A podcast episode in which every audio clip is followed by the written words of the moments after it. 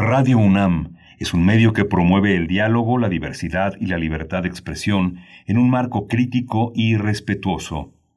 Los comentarios expresados a lo largo de su programación reflejan la opinión de quien los emite, mas no de la radiodifusora. Radio UNAM presenta Primer Movimiento. El mundo desde la universidad.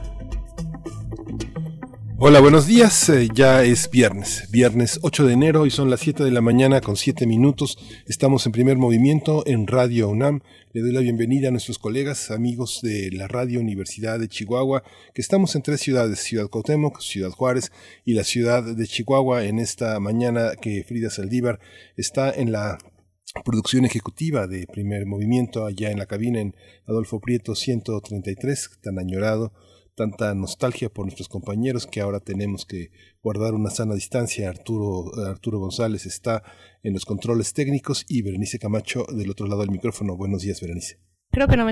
Ahí estoy ya. Querido Miguel Ángel Quemain, ¿cómo están? Muy buenos días. Aquí estoy, aquí estoy. Tranquilos, tranquilas, bienvenidos. Ay, es viernes, es viernes, ya cumplimos una semana, la primera semana de este año, la primera semana de enero, y nosotros también, por supuesto, llevando las transmisiones en vivo, ya reanudando, pues con todo y como se debe, estas transmisiones, que bueno, como se debe, entre comillas, porque como bien dices, estamos con sana distancia, estamos a distancia de nuestra querida cabina, pero con mucho gusto de acompañarles. Una semana que se fue como agua, una semana también muy impresionante, pero aquí estamos. Saludos también a la Radio Universidad de Chihuahua y a todos ustedes en el 96.1 de FM, en el 860 de AM, allá en cabina, ya decías Frida Saldívar en la producción ejecutiva y también Violeta Berber. Recuerden que esta semana pues se incorporó a nuestro equipo, a Primer Movimiento, Violeta Berber en la asistencia de producción. Hoy es viernes de complacencias musicales, así es que vayan enviando sus peticiones en redes sociales, las atendemos y e irán sonando aquí a lo largo de esta mañana. Eh, es viernes también de radioteatro, en fin, muy, muy diverso, como siempre, como todos los viernes, nuestro programa esta mañana. Sí, vamos a tener hoy la, la, la apertura con el seminario de cultura mexicana. Presenta, vamos a hablar de cómo se comportó la presencia del seminario en 2020 y los proyectos eh, para 2021. Lo vamos a conversar con el arquitecto Felipe Leal, presidente del Seminario de Cultura Mexicana. El año pasado abrimos conversando con Silvia Molina. Silvia Molina es una escritora muy, es una escritora dedicada a la literatura. Sin embargo, sus trabajos como como difusora, como eh, una, mujer muy creativa que ha trabajado mucho en la difusión, en darle vida a instituciones que pues permanecían pues, olvidadas, eh, rezagadas, y el Seminario de Cultura es una de ellas, esa labor que ha hecho Silvia al frente de, de la difusión, de la comunicación, ha hecho el seminario pues un espacio fundamental para la cultura mexicana.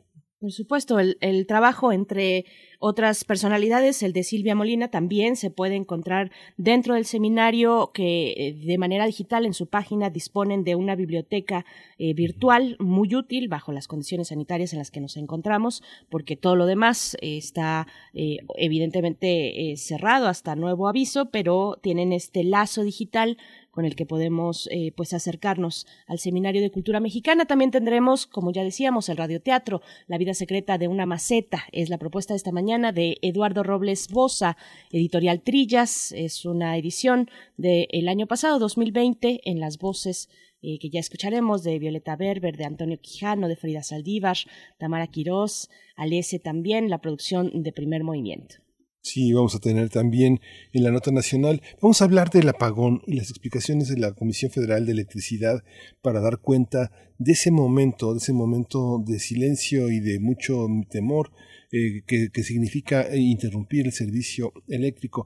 Lo vamos a tratar con un especialista, con el doctor Luca Ferrari, doctor en Ciencias de la Tierra, especializado en la geología nacional mexicana y la temática energética. Eh, Luca Ferrari es Premio Nacional, Universidad Nacional 2015. Así es, y bueno, para nuestra nota internacional nos detenemos en, en, cuestiones tal vez muy específicas, WhatsApp y su política, su nueva política de privacidad, pero creo que de fondo hay mucho más, hay eh, está el debate que tuvimos esta semana eh, de la relevancia mm, de las decisiones que tienen compañías como WhatsApp, pero también como Facebook y como Twitter, que por su parte eh, pues cerraron las cuentas del presidente de los Estados Unidos en estos momentos de tensión. Bueno, hay mucho que conversar sobre las compañías que brindan estos servicios de comunicación digital, así es que estaremos conversando con Cintia Solís, con la doctora Cintia Solís. Ella es socia del despacho nacional. También ella es nuestra colaboradora habitual en la sección precisamente de tecnología, pero hoy la tenemos en un espacio mucho más amplio en nuestra nota internacional. Sí, vamos a tener hoy también en la, mesa del día. Eh, eh, bueno, eh, la poesía necesaria correrá esta, este día a, a, mi cargo y la mesa del día está dedicada a Cancamusa. ella, Cancamusa es Natalia Pérez y ella es chilena y tiene una propuesta musical que ofrecernos y hoy vamos a hablar con ella. Ella es cantante, baterista, compositora, su música es autodefinida como pop cinemático, tiene influencias del dream pop, del trip hop y la música incidental y actualmente eh, trata de, difundir, de llegar hasta ustedes con un nuevo material discográfico que se llama Cisne Lado Negro Deluxe. Así que va a ser eh, un lujo de viernes poder escuchar música que está justamente en el sur y que viene del sur al norte. Por supuesto, bueno, mucho que conversar con ella porque ha tenido colaboraciones mm, interesantes con mujeres chilenas, eh, con Mon Laferte, por ejemplo, está por ahí también, a ver, se me empieza a ir, pero a Manitas, por supuesto, estuvo mm. un, tiempo importante con Amanitas, con Javier Amena, en fin, eh, muchas colaboraciones interesantes. Así es que va de música a la mesa del día de hoy, viernes. Y bueno, seguimos con la música porque, bueno, esto será después. Mejor se los dejo como, yo ya me estoy adelantando a la música. es viernes, sí. Vamos antes, por supuesto, con nuestro corte informativo sobre COVID-19. COVID-19. Ante la pandemia, sigamos informados. Radio UNAM. En información nacional, la Secretaría de Salud informó que el número de decesos por la enfermedad de la COVID-19 aumentó en nuestro país a 131 mil eh, bueno, 31, 131 mil 31 víctimas mortales por COVID-19 ya suman en México. Sí, en información internacional, la Organización Mundial de la Salud recomendó que las personas que sean vacunadas contra la COVID-19 reciban las dosis de la misma empresa fabricante. Kate O'Brien, directora de inmunización de la OMS, dijo que podría haber casos en los que algunos países no tendrán otra opción que aplicar dos vacunas diferentes, pero dijo que esto no es recomendable.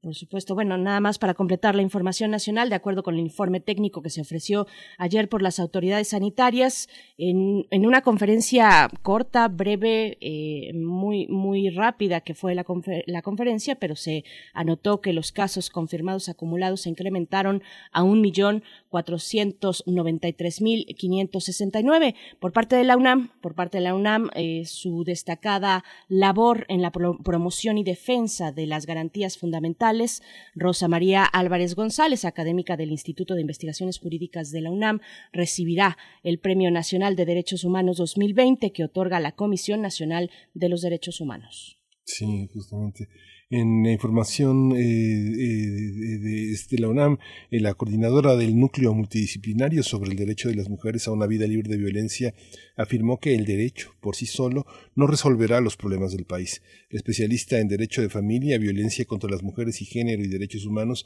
dijo que como sociedad debemos exigir a las autoridades cumplir con sus deberes.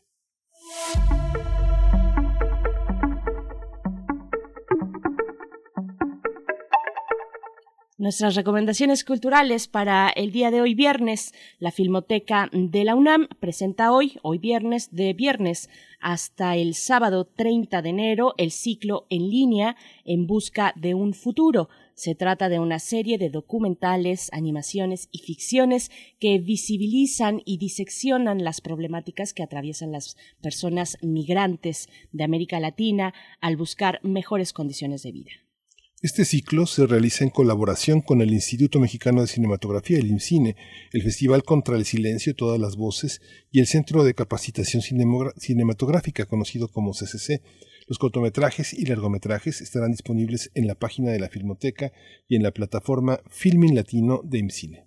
Así es, bueno, no se lo pierdan, filming latino del IMCINE y vamos, vamos ahora sí con música. Les decía que ya me estaba adelantando porque estoy pues eh, muy emocionada y seguramente algunos de ustedes también porque hoy, hoy es el natalicio del gran David Bowie el rey de los goblins, el astro camaleónico y maestro del glam, que cumpliría el día de hoy, 8 de enero, 74 años. Nació en Brixton, en Londres, en 1947 y murió un 10 de enero de 2016 en Nueva York. Así es que estos días de aquí al 10 vamos a estar escuchando seguramente en distintos espacios la música del gran David Bowie. Lo que vamos a escuchar en estos momentos es Space Oddity. Vamos.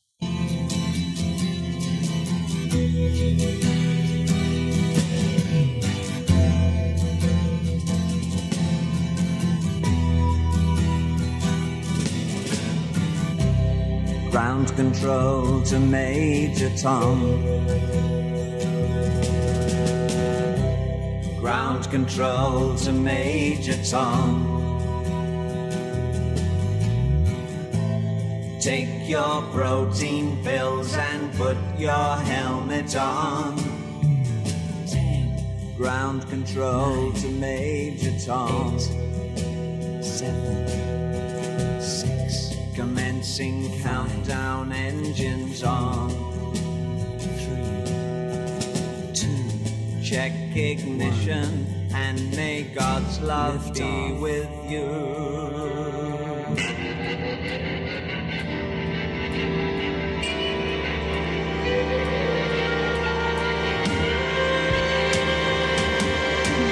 This is ground control to Major Tom.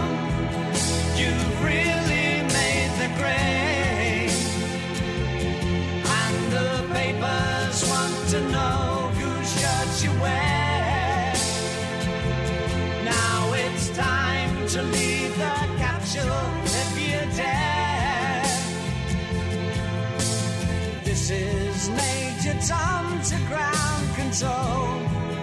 I'm stepping through the door. And I'm floating in a most peculiar way. And the stars look very different today. For here am I sitting in a tin can.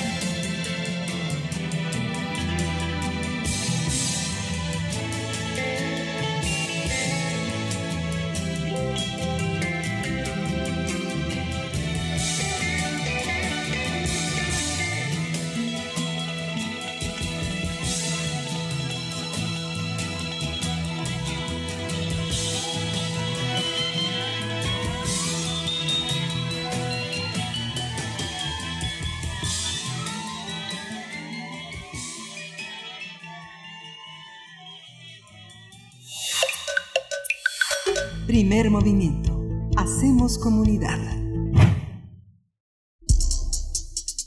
Viernes de ocio. El Seminario de Cultura Mexicana fue fundado en el 28 de febrero de 1942 con el objetivo de ser un nexo entre las artes, las humanidades y la ciencia con la sociedad mexicana. A lo largo de su historia, este seminario ha organizado presentaciones de libros, conciertos, exposiciones, coloquios y otras actividades que lo han posicionado como un elemento indispensable del ámbito cultural en México.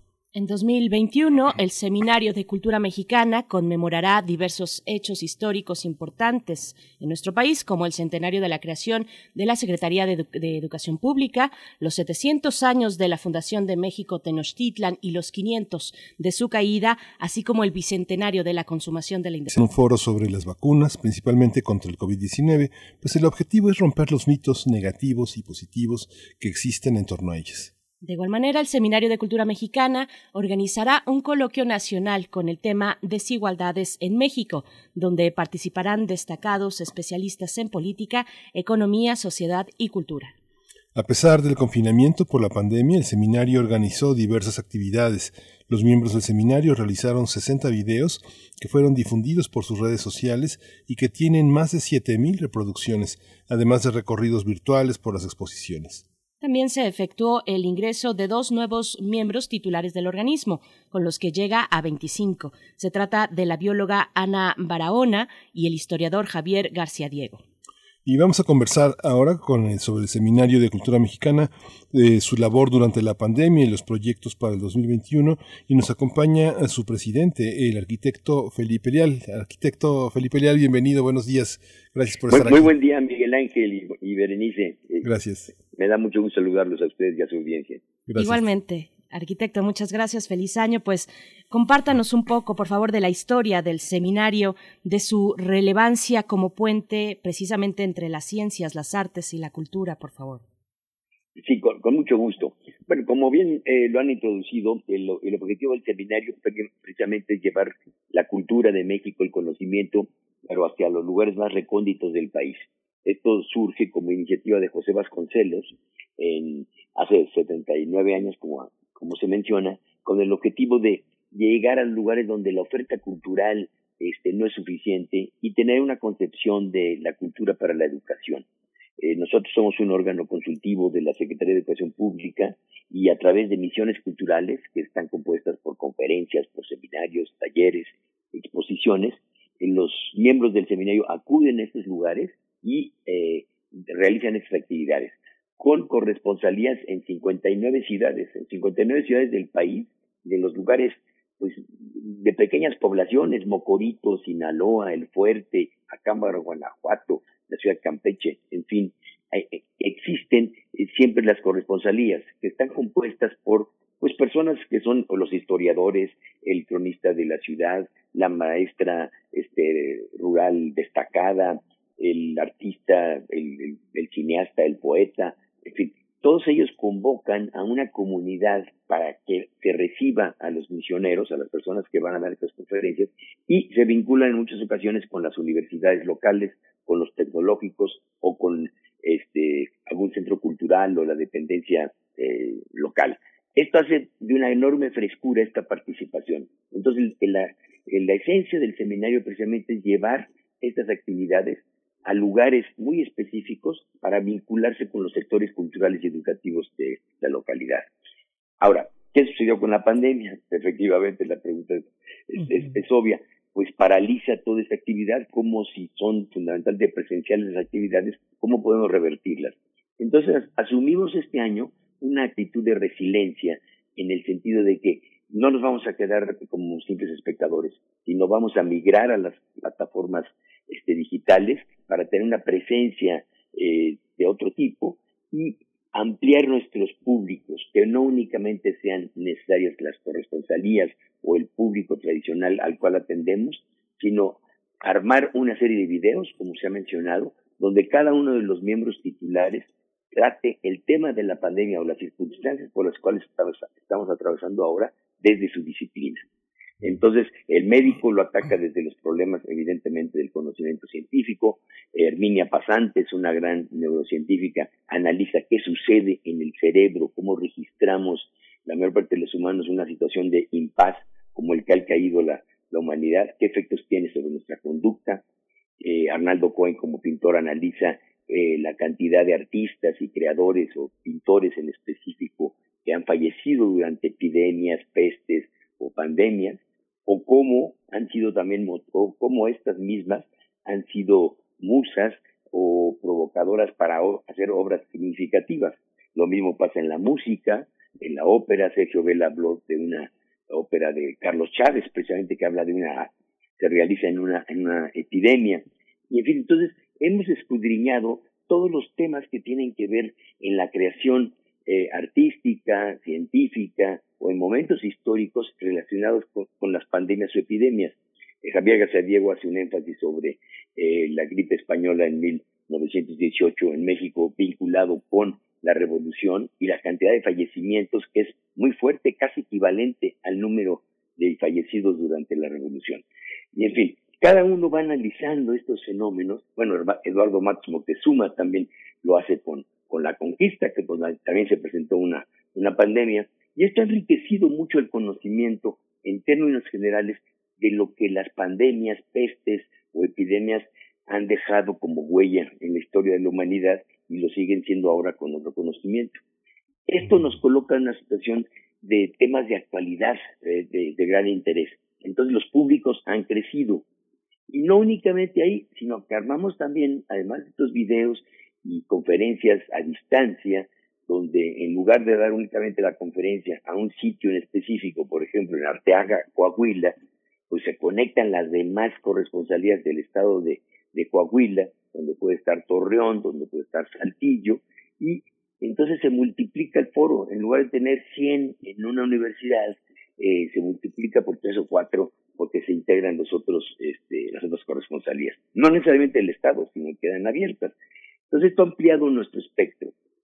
El otro punto que también eh, se, se, analizó es armar foros de discusión, no únicamente con los miembros titulares del Seminario de Cultura, que son los 25 que ustedes dicen que somos 25 de diferentes disciplinas, sino con actores de la sociedad civil. Y se organizaron foros, por ejemplo, sobre los museos, ¿no? Bueno, ¿qué futuro tienen los museos? ¿Cuál es la esencia del museo? ¿Y hacia dónde puede ir después de esta experiencia de la, de, la pandemia? Bueno, entonces no únicamente están especialistas de del seminario, sino directores de museos, estuvo el director del Museo de Antropología, la directora del Museo del Niño, eh, analistas este, sobre el mismo. Y otros sobre las industrias creativas, cómo están viviendo las industrias creativas toda esta situación y cuál es lo que les espera.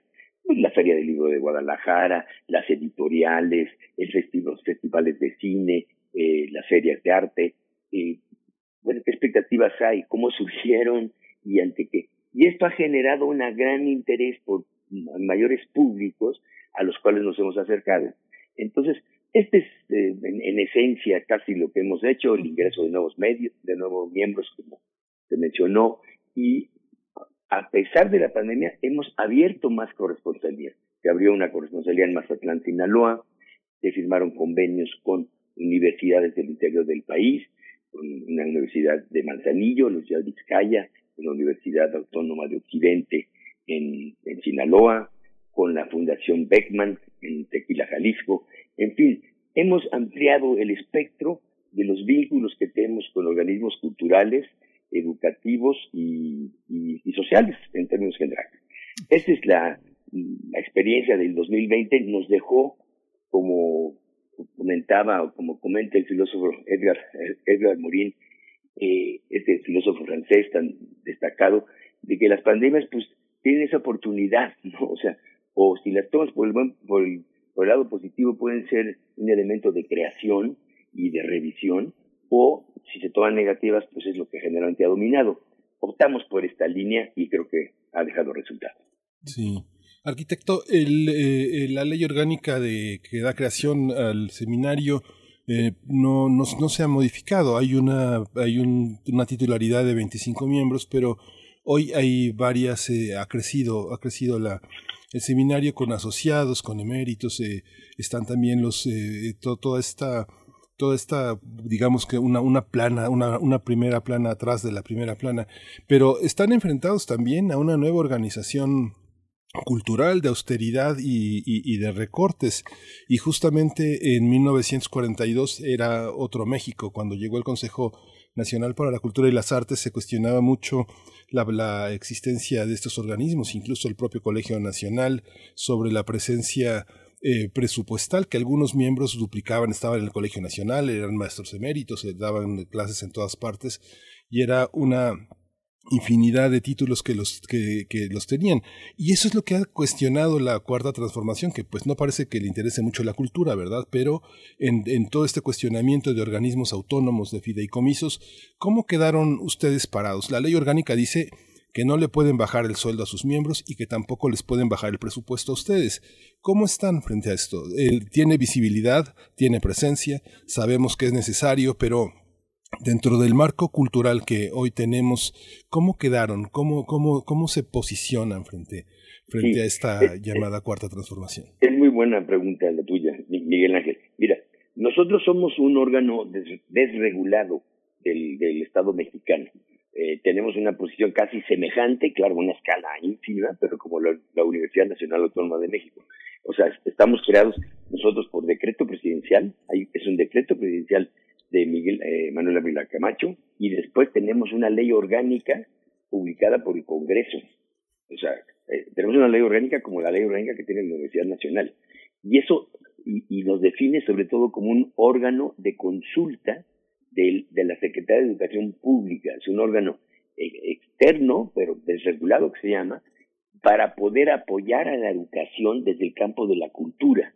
¿sí? Pero tenemos, o sea, eh, somos parte del Estado mexicano, o sea, no, no es un fideicomiso, no es una estructura de tal naturaleza. Ahora, en su ley orgánica muy bien dice que no se le podrá, que la Secretaría de Educación Pública o el Estado mexicano, a través de la Secretaría de Educación Pública, le tiene que proveer de un local, de una sede, hecho que se ha cumplido.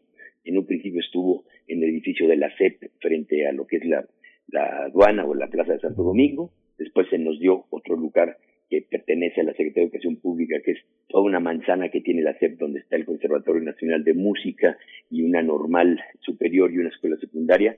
Nosotros, sobre el presidente Mazarik, tenemos una sede donde están los organismos internacionales también eh, que México tiene vínculos, como la UNESCO, eh, la OEA, eh, la OCDE.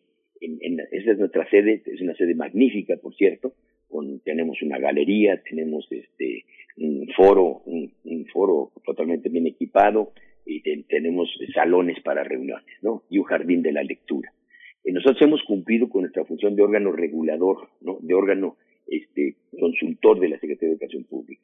Ahora, el presupuesto que tenemos es un presupuesto íntimo en relación a lo que es la inversión en cualquier otro rubro para, para la educación y la cultura. Es un presupuesto que llegó a estar en sus mejores momentos en 25 millones de pesos y ahora está en, los exiguos 11 millones de pesos. O sea, sí hubo una reducción significativa, casi del 60%. Esto nos colocó en una situación prácticamente contra la pared, ¿no?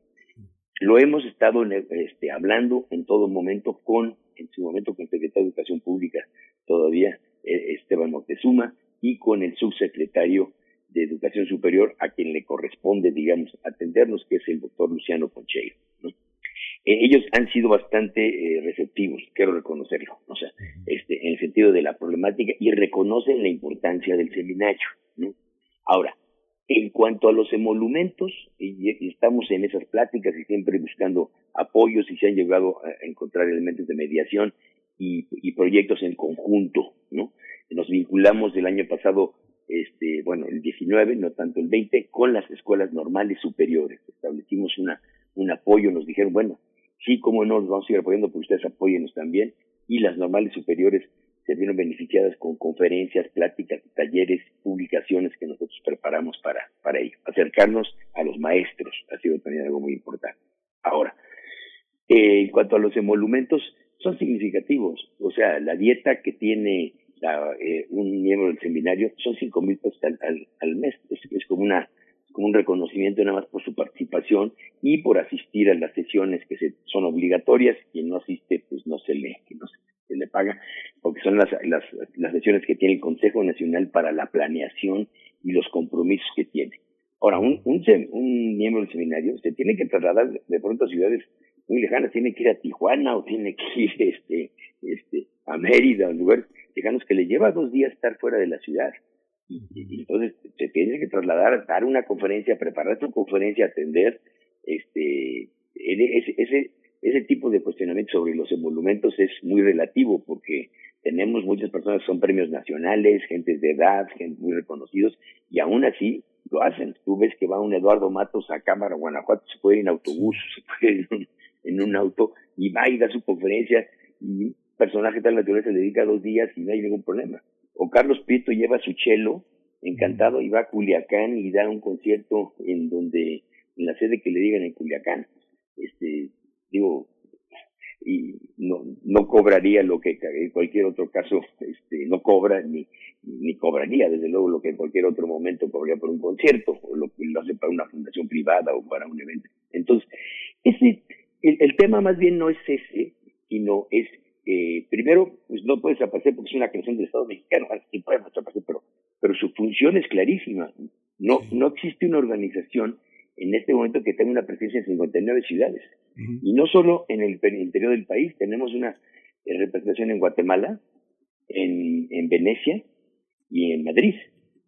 Es donde los grupos de, este, eh, afines o personajes afines a la cultura mexicana hacen una labor en pro de la cultura mexicana. Nuestra representante en Guatemala es, la, es una periodista, es la presidenta de la, la directora de la Hemeroteca Nacional de, de Guatemala eh, es una amante de México, o sea, una promotora de, de, de México desde Guatemala. Recientemente, hace dos meses, bueno, en principios de diciembre, recibió este el premio OITLI, que es el premio más importante que da la Secretaría de Relaciones Exteriores de México, el- la Embajada de México en Guatemala, a a algún guatemalteco distinguido que haga algo en pro de la cultura mexicana. Entonces, constantemente estamos teniendo este reconocimientos por esta labor tan eh, pues tan tranquila, tan tan tan este sutil y discreta que se hace eh, de una fuerza muy grande. Entonces, tenemos hay muchos elementos, lo hemos platicado sí, mucho sí. con las autoridades de la Secretaría de Educación Pública. Este, por fortuna no dependemos ¿no? de la Secretaría de Cultura, dependemos de la Secretaría de Educación, porque así lo marca la ley orgánica y es una obligación del Estado para apoyar en las labores de, de, de educación desde la cultura. Eh, arquitecto, bueno, mi compañero pregunta sobre el impacto de la política de austeridad eh, que ha tenido este gobierno y yo le pregunto sobre otro ámbito también de atención en este gobierno, que es el privilegiar las expresiones culturales y artísticas populares, aquellas que se gestan en las comunidades a ras de piso. Eso es lo que, por lo menos como consigna, ha tenido este gobierno. Le pregunto cómo impacta precisamente a la actividad del seminario, porque es finalmente mover el foco hacia las comunidades y desmontar posibles inercias, por llamarlo de alguna manera, posibles inercias de poder en la gestión de la cultura, cómo ver también este otro ámbito dentro de la 4T. Mire, nosotros hemos sido muy críticos en relación a lo que sucede y a la importancia de la cultura eh, que se le ha dado en la actual administración. O sea, nosotros consideramos que la cultura es parte fundamental, una de las grandes riquezas de nuestro país es la cultura. No estamos, o sea, sí coincidimos que de pronto la cultura tiene muchas capas, es un palimpsesto, y que el, en el caso particular del Seminario de Cultura no es que sea una cultura elitista, ni mucho menos, sino ha sido siempre llegar, como lo he mencionado, a lugares donde la oferta cultural no es tan amplia y, y- y sitios recónditos, pequeñas poblaciones, y lo vemos en la lista de las 59 corresponsales que tenemos, donde no se tienen esas posibilidades. Entonces la avidez justamente hasta coincide con, con ese interés si es que se tiene, ¿no? No nos vamos a ir sobre las culturas populares porque eso corresponde a otras áreas, pero sí un poco esta cultura que viene desde abajo, esta cultura que, que la hacen eh, cotidianamente en las localidades muchos miembros y que se encuentra uno con porque esta idea de que venga desde abajo también es una idea, no es una cuestión de clase, no es una cuestión social, es una cuestión de las oportunidades que pueden tener. Encontramos de pronto poetas, este, literatos, periodistas, eh, músicos, intérpretes maravillosos en muchas de estas poblaciones y que pues quizá no, quizá no han tenido la posibilidad de expresarlo este, o tener un público Entonces, a través del seminario ellos tienen públicos. Nosotros llenamos auditorios, o las casas de la cultura donde, digamos, se llenan, las universidades o tecnológicos, o presidencias municipales, o el local que consiguen en, en el sitio, eh, están llenos, están esperando al, al personaje, están esperando que llegue y les den una conferencia sobre el cerebro, sobre, ¿sí me explico?, sobre los astros, ¿no? Entonces, eh, no lo, no lo manejaría yo tan esquemáticamente como se ha planteado, ¿no? Efectivamente, que lo que dices, eso es muy cuestionable, esta idea que únicamente esa cultura desde abajo, pues ¿cuál es la cultura de base, no? Y ahí podemos entrar en muchas discusiones. Ahí sí ha habido un espíritu bastante crítico y dentro de el, el coloquio que se quiere organizar precisamente sobre las desigualdades, se, se, se hablará precisamente de estas desigualdades, de la desigualdad de acceso a la cultura, de las desigualdades de los tipos de, de, de cultura que se pueden, eh, lo que es la construcción de cultura, ¿no?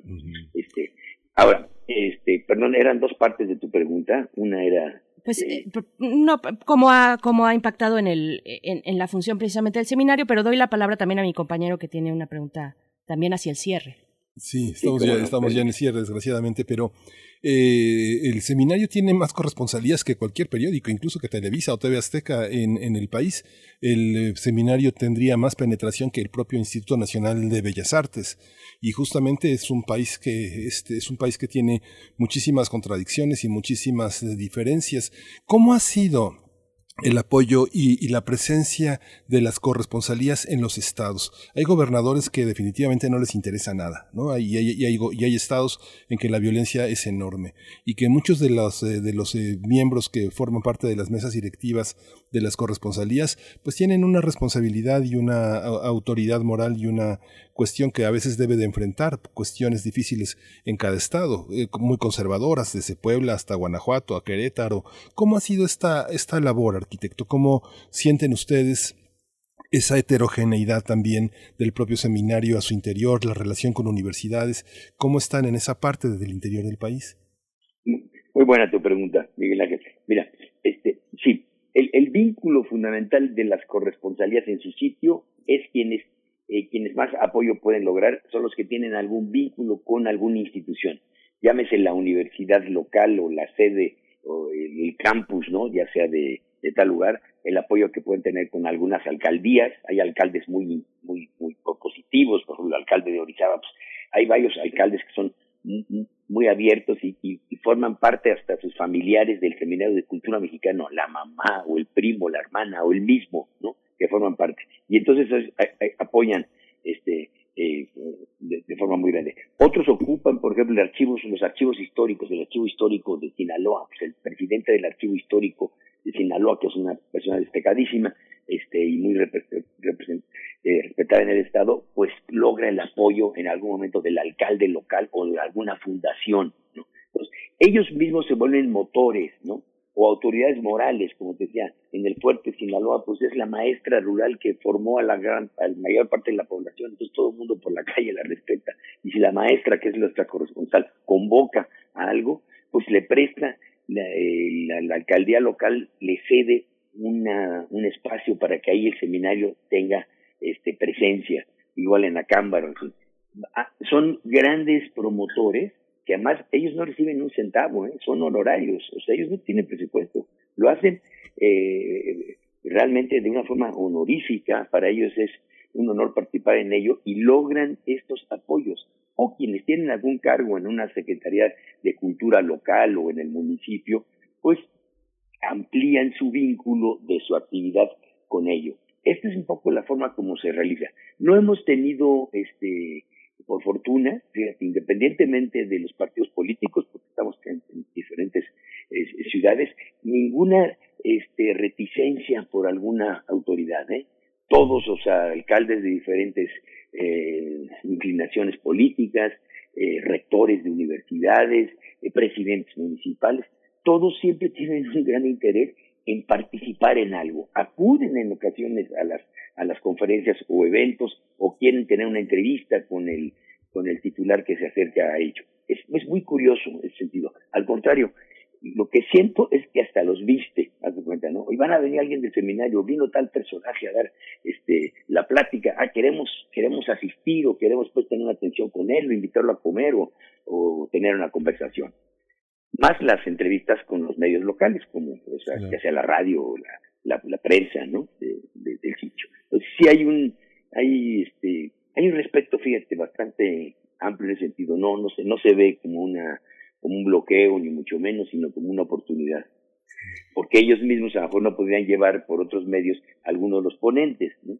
Claro. que te lleven a, a Hugo Iriarte a dar un taller sobre Shakespeare o sobre Cervantes, pues entonces que se genera en, en Ciudad Obregón un gran interés. ¿no? Sí. Entonces, por ejemplo, para, para, para Hugo cuando ha ido a dar esos talleres, le interesa como, como contraprestación, ¿no? Sin ningún cobro. Oigan, llévenme este, a conocer la casa del general Calles o, o, o, o- o- o platíquenme más a- a- a- este, sobre Álvaro Obregón, ¿no? Por ejemplo. Entonces hay una retroalimentación. ¿no? Sí. Pongo como ejemplo esto. Por supuesto.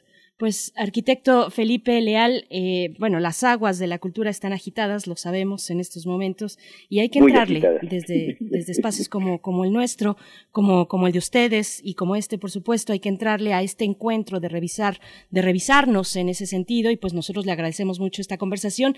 Tendrán distintas actividades a lo largo del año que tienen que ver con las conmemoraciones importantes. Les vamos a seguir conmemoraciones históricas, pues, y, y estaremos siguiendo el trabajo del Seminario de Cultura Mexicana. Le agradecemos mucho esta participación y, y les deseamos lo mejor para este año. Muchas gracias. Muchas gracias, muchas gracias. Gracias, Qué arquitecto. amables por su tiempo y, y saludos a la audiencia. Gracias. Muchas gracias. Hasta pronto. Bien, bueno, también hay una oferta digital, ya lo decíamos, en la página del seminario, una biblioteca digital y, en fin, distintas entrevistas y materiales digitales que pueden ustedes, encontrar ahí. Vámonos con nuestro mm, radioteatro. Hoy es viernes, no se olviden, viernes de radioteatro. Vamos a escuchar esto de la autoría de Eduardo Robles Bosa, La vida secreta de una maceta. Primer movimiento. Hacemos comunidad. Para teatros, los radioteatros de primer movimiento.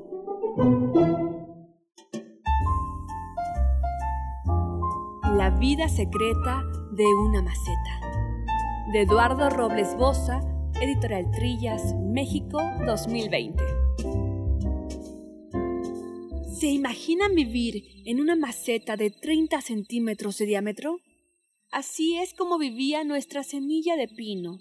Sufría de estrechez y por más que la buena tierra que lo cobijaba se esmeraba en atenciones, la pobre maceta que la contenía, un poco desconchinflada, contemplaba aquel drama. Si pudiera crecer como aquel árbol.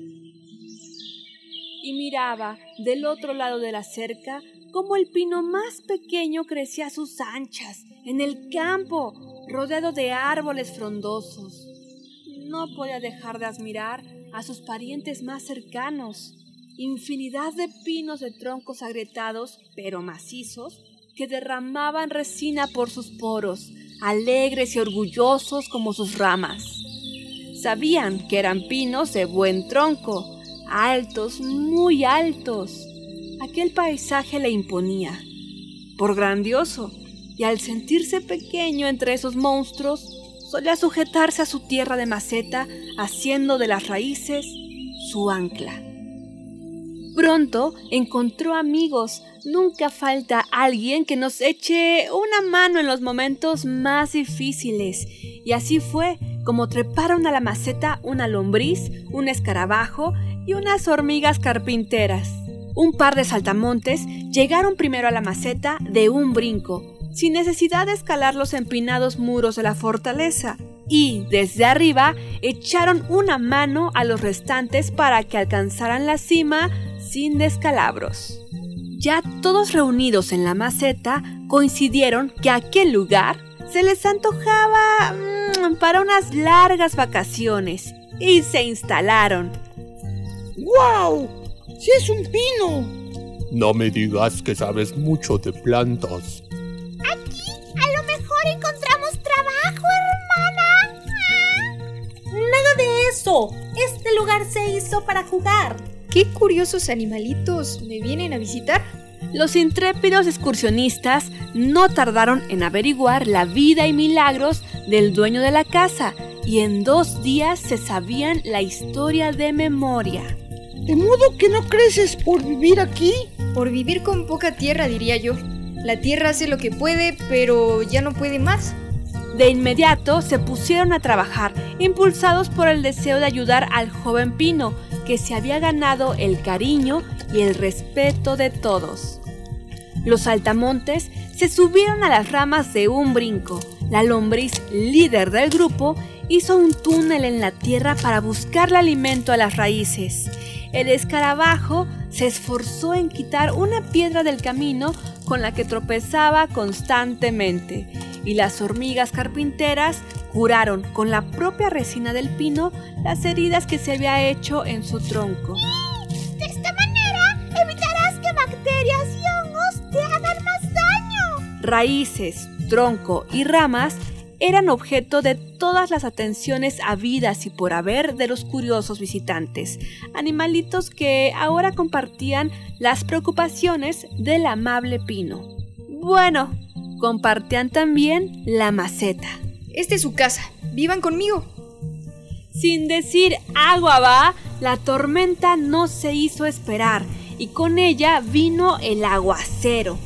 Por supuesto, la maceta se inundó y mientras la lombriz chapoteaba a sus anchas, los demás corrieron a guarecerse bajo el pino, que por primera vez sintió que podía ser útil a sus amigos.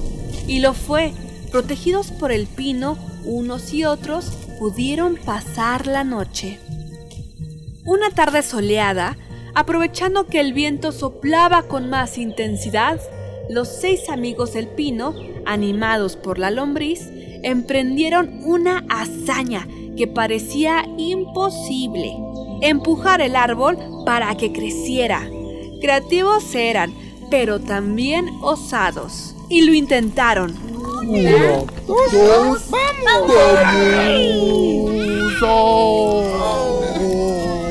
El pino pudo crecer un poco. La verdad no sabía si por la voluntad de los esforzados animalitos o por su propia voluntad que no quiso desilusionarlos. Pasó el tiempo y el tío Patota junto con su hijo se dieron cuenta de que mm, ya era hora de trasplantarlo y depositaron al joven pino en el campo junto a sus hermanos pinos más grandes. El pino joven estaba preparado para ocupar un sitio entre los demás árboles del campo dejaría la maceta de sus primeros años para abrirse camino en otras tierras. ¡Epa! ¿Qué es esto? ¡Es un terremoto! ¡Cuidado, escarabajo! ¿Qué está pasando? ¡Salgamos de aquí! ¡O quedaremos enterrados! ¡Cuídate, amigo Pino! ¡Ya eres libre! ¡Y crece, crece mucho! ¡Nos acordaremos de ti siempre! El pino creció y creció y se llenó de ramas y de frutos, integrándose a la naturaleza plenamente. Había alcanzado la madurez. El lugar se convirtió en un bosque y el pino trabajó con todos sus compañeros en las labores propias de su especie, facilitar el oxígeno, humedecer la atmósfera, detener las aguas y evitar las erosiones del suelo. Ahora que soy alto y doy frutos, sigo recordando a mis amigos de la maceta. El lugar era pequeño, ah, pero a lo mejor no tanto. Ahí logré desarrollarme en un primer momento y conocer a mis primeras amistades. La lombriz emprendedora y luchadora, al testarudo escarabajo, a las hormigas que una vez lo curaron y a los alegres saltamontes que se la pasaban brincando. La vida secreta de una maceta. De Eduardo Robles Boza, Editorial Trillas, México 2020.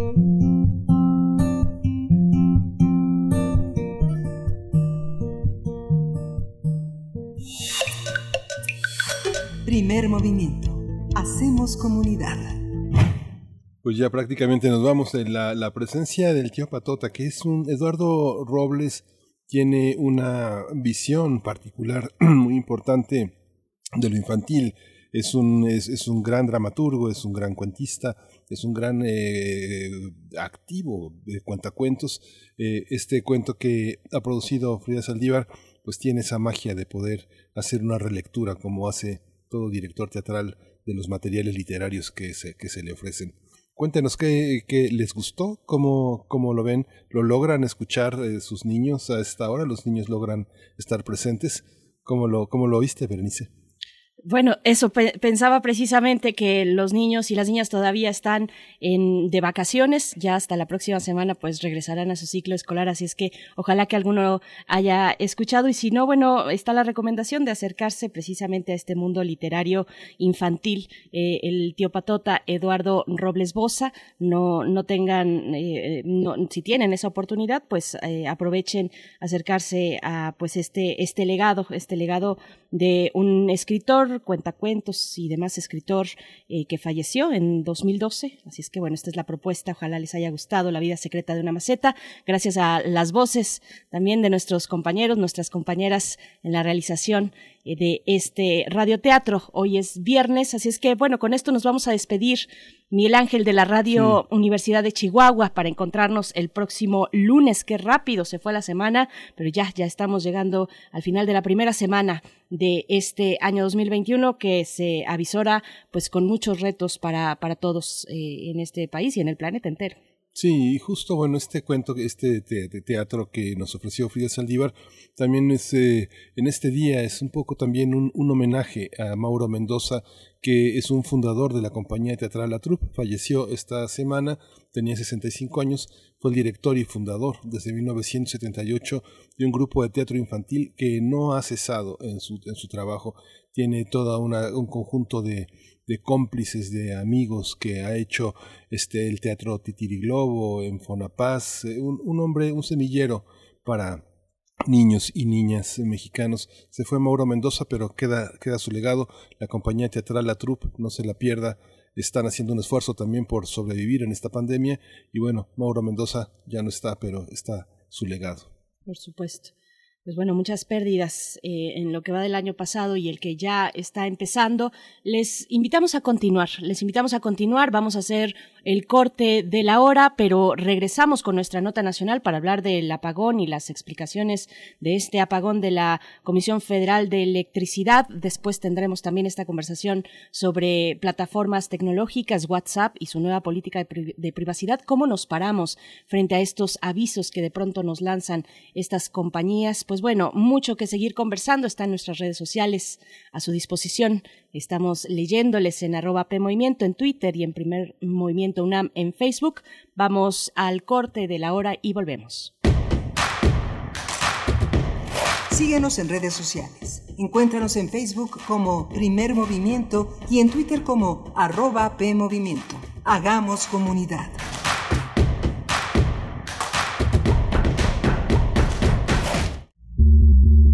Las audiencias también son parte del medio. ¿Qué tal amigos? Soy Guillermo Montemayor Gómez, defensor de las audiencias de Radio y TV UNAM. Los invito a que me escriban y ejerzan los derechos que la ley y la normatividad interna de las estaciones les otorgan. Observaciones, quejas, sugerencias, peticiones, señalamientos o reclamaciones sobre los contenidos y la programación que transmiten tanto radio como TV UNAM. En las páginas web de ambas estaciones encontrarás la pestaña que dice Defensoría.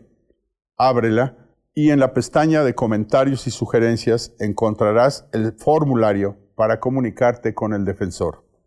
Además de información precisa sobre la Defensoría, informes, documentos normativos, tanto externos como internos, y algo que es muy importante, que es el código de ética. Te invito a que me escribas al correo defensordeaudiencia.unam.mx. Recuerda que como audiencia eres parte fundamental de Radio y TV UNAM.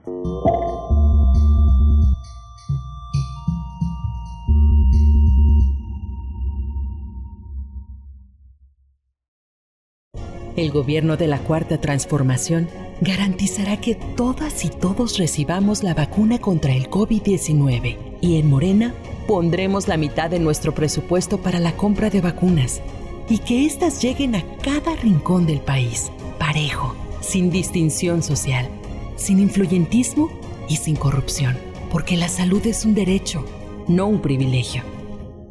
Morena, la esperanza de México. En la ciudad están haciendo un movimiento bien chilango y bien bonito. Un movimiento de gente de bici, de a pie, de metro y de pecero. Un movimiento diverso que lucha con todo por el respeto a la diversidad. Algunos nacimos aquí, otros no. Todos tenemos pasados diferentes, pero nos une a nosotros el deseo de un futuro mejor para esta ciudad. Te invitamos a participar con nosotros porque la ciudad ya está en movimiento. Mensaje dirigido a militantes, simpatizantes y asamblea electiva de Movimiento Ciudadano. Movimiento Ciudadano. Hemos estado en semáforo rojo casi todo el año. Y aunque sabemos que ha sido un año lleno de problemas y retos, es momento de seguir adelante. En RSP nos identificamos con las mexicanas y los mexicanos que siempre tienen el semáforo verde para ingeniárselas y salir adelante. Nosotros somos una red ciudadana progresista que como a ti, nada nos detendrá para llevar a México adelante. RSP. Súmate a la red progresista y vamos juntos adelante. Entra a redes sociales progresistas.org. Este es el sitio donde se intersecta toda la música. Toda. Intersecciones. Encuentros de la fusión musical. Todos los viernes a las 21 horas por el 96.1 de FM. Radio UNAM. Experiencia sonora. En Morena estamos unidos para sumar ideas, esfuerzos y esperanzas. La lucha nos reúne y nuestra diversidad nos fortalece. Juntas convertiremos los retos en victorias. Juntos vamos a consolidar la cuarta transformación. Este movimiento avanza con honestidad y austeridad, en el barrio y en el campo. Con millones de manos, mentes y corazones, este partido le pertenece al pueblo. Cuando gana Morena, gana el pueblo de México. Morena, estrategia de seguridad no ha dado La cifra de resultados. fallecimientos por COVID superó la cifra catastrófica. Con Morena, México pasó de estar mal a estar peor. Cifra récord en el mundo de muertes por COVID. Empresas cerrando y dejando el país. Inseguridad descontrolada. Llegó la hora de corregir esto. Habla Marco Cortés, presidente nacional de PAN. México necesita una visión moderna e innovadora. Piensa azul. Cambiemos hacia el futuro. Únete a Acción por México. Partido Acción Nacional. Propaganda dirigida a militantes del PAN para la precampaña a diputados federales. Habla Alejandro Moreno, presidente nacional del PRI. Tenemos que pensar en México, un México unido y para todos. Hay quienes piensan que estamos solos, pero no lo estamos. Vamos a proteger a nuestros hijos, a los jóvenes, a los adultos, a las mujeres y hombres, porque México es uno solo. Como tú, cada vez somos más los que soñamos con un mejor país. Cada vez somos más los que pensamos en México. Propaganda dirigida a militantes y simpatizantes del PRI. Creemos en un mundo donde se escucha toda la música, toda la música. Donde el conocimiento esté abierto al mundo. Donde se ame de todas las formas. Ese mundo es posible y vamos a pelear por él. Resistencia modulada.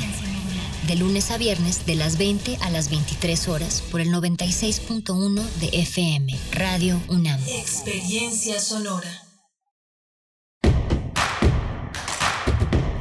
Queremos escucharte. Llámanos al 55 36 43 39 y al 55 36 89 89. Primer movimiento. Hacemos comunidad. Buenos días, ya estamos de vuelta. Es primer movimiento aquí en Radio UNAM en este viernes 8 de enero. Son las 8 con 5 minutos de la mañana, la hora en la que damos la bienvenida también a la radio Nicolaita. Nos unimos a sus transmisiones en el 104.3. Saludos a Morelia, saludos a la Universidad Michoacana de San Nicolás de Hidalgo. Y pues bueno, eh, seguimos eh, detrás de los micrófonos. Saludo a mi compañero Miguel Ángel Quemain. ¿Cómo estás esta mañana, Miguel Ángel? Hola Berenice, buenos días, buenos días a todos nuestros radioescuchas. Pues eh, una, una primera hora interesante, el seminario de cultura colocado justamente en uno de los momentos más complejos para la cultura mexicana, un seminario que se formó en los años 40, en 1942, y que tuvimos al arquitecto Felipe Leal, que ahora lo preside eh, junto con toda una gama de 25 titulares, eh, cerca de 20, de 15 asociados, eh, que forman parte de una, de una institución que ha levantado las alas, ha levantado el vuelo y se ha colocado como un espacio necesario, importante, con una serie de corresponsalías de personas inquietas en el interior del país que han tenido otras experiencias. Eh, Berenice ha estado, la SOGEM, han estado sociedades de autores que empujan lo que se hace desde un ámbito en aquellos años centralista, pero que ahora se ha diversificado, se reconocen los esfuerzos locales, hay una enorme diversidad que los estados desgraciadamente todavía no han no, no, no le han devuelto a la sociedad las posibilidades que tiene de desarrollarse culturalmente, el trabajo de las universidades, de las escuelas eh, privadas, de las públicas, en fin, todo esto que ahora el Seminario de Cultura pone también sobre la mesa para, para conservarse, para mantener su existencia y para ser un interlocutor, que yo creo que es uno de los interlocutores importantes sobre lo que tenemos como proyecto cultural de la 4T. Mm, por supuesto, sí, lo que ha traído este gobierno, este proyecto de la 4T, es ese valor que hay en la interacción directa con las personas, con las comunidades, eh, porque hay mucho, mucha riqueza cultural, una riqueza cultural muy abundante cuando eh, se, uno, uno se acerca a las comunidades mm, que, que, que, bueno, sería un error entenderlas solamente como receptoras o como pasivas, por el contrario, son generadoras de cultura y de expresiones artísticas, así es que bueno, eso, ese es uno de los temas que está precisamente eh, en esta y que se pone en esta administración con respecto a la cultura. Nos toca en este espacio eh, abordarlo de manera amplia. Así es que bueno, sus comentarios siempre bienvenidos en arroba P Movimiento en Twitter, Primer Movimiento UNAM en Facebook. Cuéntenos y también envíennos sus complacencias musicales, sus peticiones para esta mañana de viernes. Estarán sonando de aquí y hasta las 10 de la mañana, pero por el momento nos vamos con nuestra nota nacional para hablar de el apagón de la CFE y sus explicaciones. Complejo, complejo este enredado momento de, explicaciones que se han dado de un lado y del otro. Vamos a estarlo, vamos a estar conversándolo en unos momentos más. De hecho, ya nos vamos con nuestra nota nacional. Primer movimiento. Hacemos comunidad. Nota nacional. A 10 días, a diez días del megapagón en México continúa la polémica. La Comisión Federal de Electricidad aceptó que es falso el oficio de protección civil Tamaulipas que informaba sobre un incendio que causó el apagón y afectó a cerca de 10 millones de usuarios de más de 20 estados. Al respecto, el presidente López Obrador dijo que es bueno reconocer cuando se ha cometido un error, aunque la CFE aclaró que sí ocurrió el siniestro en los pastizales de la entidad y puso en riesgo dos líneas de transmisión de energía. El pasado 3 de enero, el gobierno de Tamaulipas presentó una denuncia contra la CFE ante la Fiscalía General de Justicia Estatal por la falsificación de documentos oficiales, luego de que el 29 de diciembre, un día después del apagón, un día después del Día de los Inocentes, la CFE informara que el corte fue por un incendio de pastizales en Padilla, en Tamaulipas. Por su parte, Manuel Bartlett, director de la CFE, aseguró que el verdadero problema no es el documento apócrifo, sino el exceso de permisos otorgados a la generación de energías renovables que utiliza las redes de transmisión y distribución. Vamos a conversar eh, sobre este apagón del 28 de diciembre que afectó a más de 10 millones de usuarios. Hoy nos acompaña el doctor Luca Ferrari, él es doctor en Ciencias de la Tierra, está especializado en Geología Regional de México y la temática energética. Es investigador titularse del Centro de Geociencias de la UNAM en el campus Juriquilla y es Premio Universidad Nacional en 2015. Doctor, eh, nuevamente, eh, gracias por estar con nosotros. Bienvenido a Primer Movimiento. Feliz año. Buenos días. ¿Qué tal? ¿Cómo están? Feliz año a los dos. Eh, mucho gusto estar otra vez con ustedes. Muchas gracias, doctor Luca Ferrari. Gracias por aceptar una vez más esta conversación y feliz año. Bueno, eh, ¿cómo mm, desentrañar este episodio? Hay mucha tensión, hay acusaciones serias. Doctor, ¿qué nos puede decir como un comentario de inicio? Bueno, es un apagón eh, un poco distinto a lo que uno se esperaría, porque normalmente los apagones se dan por un daño físico ya sea una línea de transmisión, a una subestación o una central que, que, tiene algún problema y tiene que salir de, eh, de la generación. En este caso, eh, no hubo nada de todo esto, o sea, no hubo un daño físico, eh, hubo una, un exceso digamos, eh, dos líneas que conectan eh, Tamaulipas con Nuevo León, de la línea de la red de alta tensión de México, la, la red de donde se transmite la gran parte de la energía antes que luego llegue a una subestación, se baje la tensión y se distribuye hasta llegar a las casas, las industrias, etcétera. Entonces, esta línea que conecta, digamos, el noreste con el centro del país, eh, en a las 2.27, si bien recuerdo, eh, tuvo que salir de, servicio por uh, porque uh, no podía transmitir la cantidad máxima que podía transmitir, que son uh, eran 400 mil 400 megawatts en cada una de las líneas. Entonces salía primero uno, luego la segunda. Entonces en este caso eh, lo que sucede es que eh, no puedes transmitir energía a través de esta línea, la energía eléctrica eh, que requiere el centro del país, porque el centro requiere más eh, muchas veces de lo que eh, consuma, de lo que produce, perdón, entonces tiene que jalar energía de otra región del país. Eh, la energía del, noreste pasó por otra línea hacia el, el sur del país, centro-sur del país, y eh, por para evitar problemas de eh, oscilaciones, eh, de perturbación del, sistema eléctrico, eh, se empezó a desconectar sectores del país, incluso si recuerdo bien fueron alrededor del 25% del país se desconectó para disminuir entonces esa, esa demanda que no podía ser satisfecha a través de la, de la otra línea que conectaba al norte con el centro y también eh, salieron de servicio eh, varias centrales de generación. O sea, digamos que el sistema de manera automática eh, desconectó a esta línea que tuvo el problema y luego desconectó una buena parte de la, de la demanda de los usuarios, pero también una parte de la generación. Que hay que recordar que el sistema eléctrico es algo muy delicado en, en todo momento tenemos que balancear la demanda con la eh, oferta, es decir, eh, lo que demandan los usuarios eh, cada vez que se prende cualquier aparato eléctrico, un foco, etcétera, tiene que ser balanceado con la producción, con la generación de energía eléctrica en alguna central, ¿no? porque la electricidad no es que está ahí lista, no, la tenemos que generar. Entonces, bueno, eso es eh, en términos muy general lo que pasó. Se, desconectaron tanto usuarios como centrales y luego poco a poco se volvió a reconectar todo.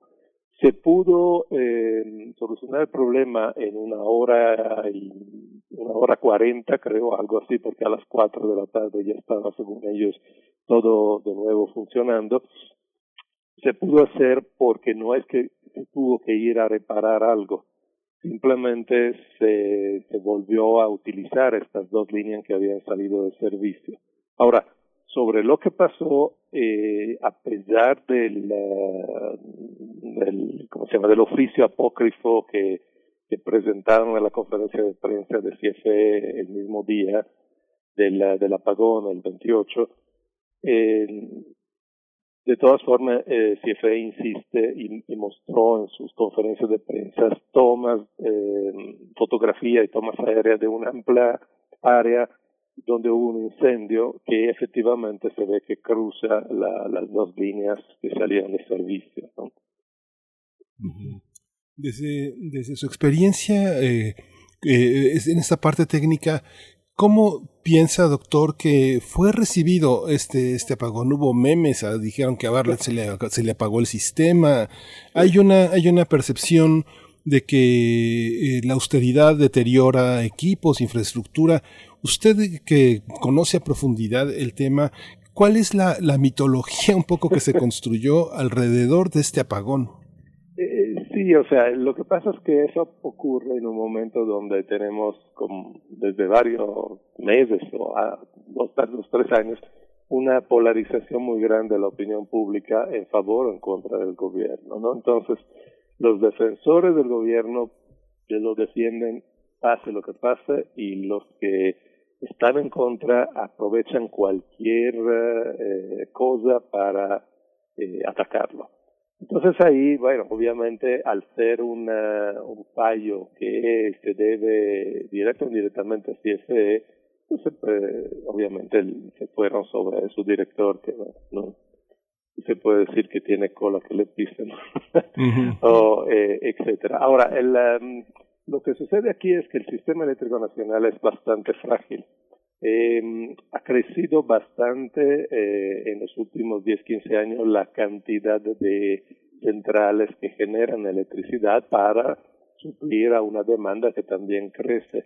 Pero eh, cuando se cuando no, no vas a construir centrales, necesitamos también construir líneas de transmisión. Eh, porque las líneas de transmisión son como, como si fuera un tubo del agua que más que tanto no puede pasar, ¿no? Entonces, si uno ve el mapa de la, del sistema de transmisión de alta tensión de México, ve que son unas cuantas las líneas de alta tensión, sobre todo en el centro norte del país, hay básicamente tres, uh, que, cuatro, digamos, que van de la frontera hasta el centro del país. Eh, si una de estas tiene un problema, obviamente, como todo está interconectado, eh, se refleja en el resto del sistema.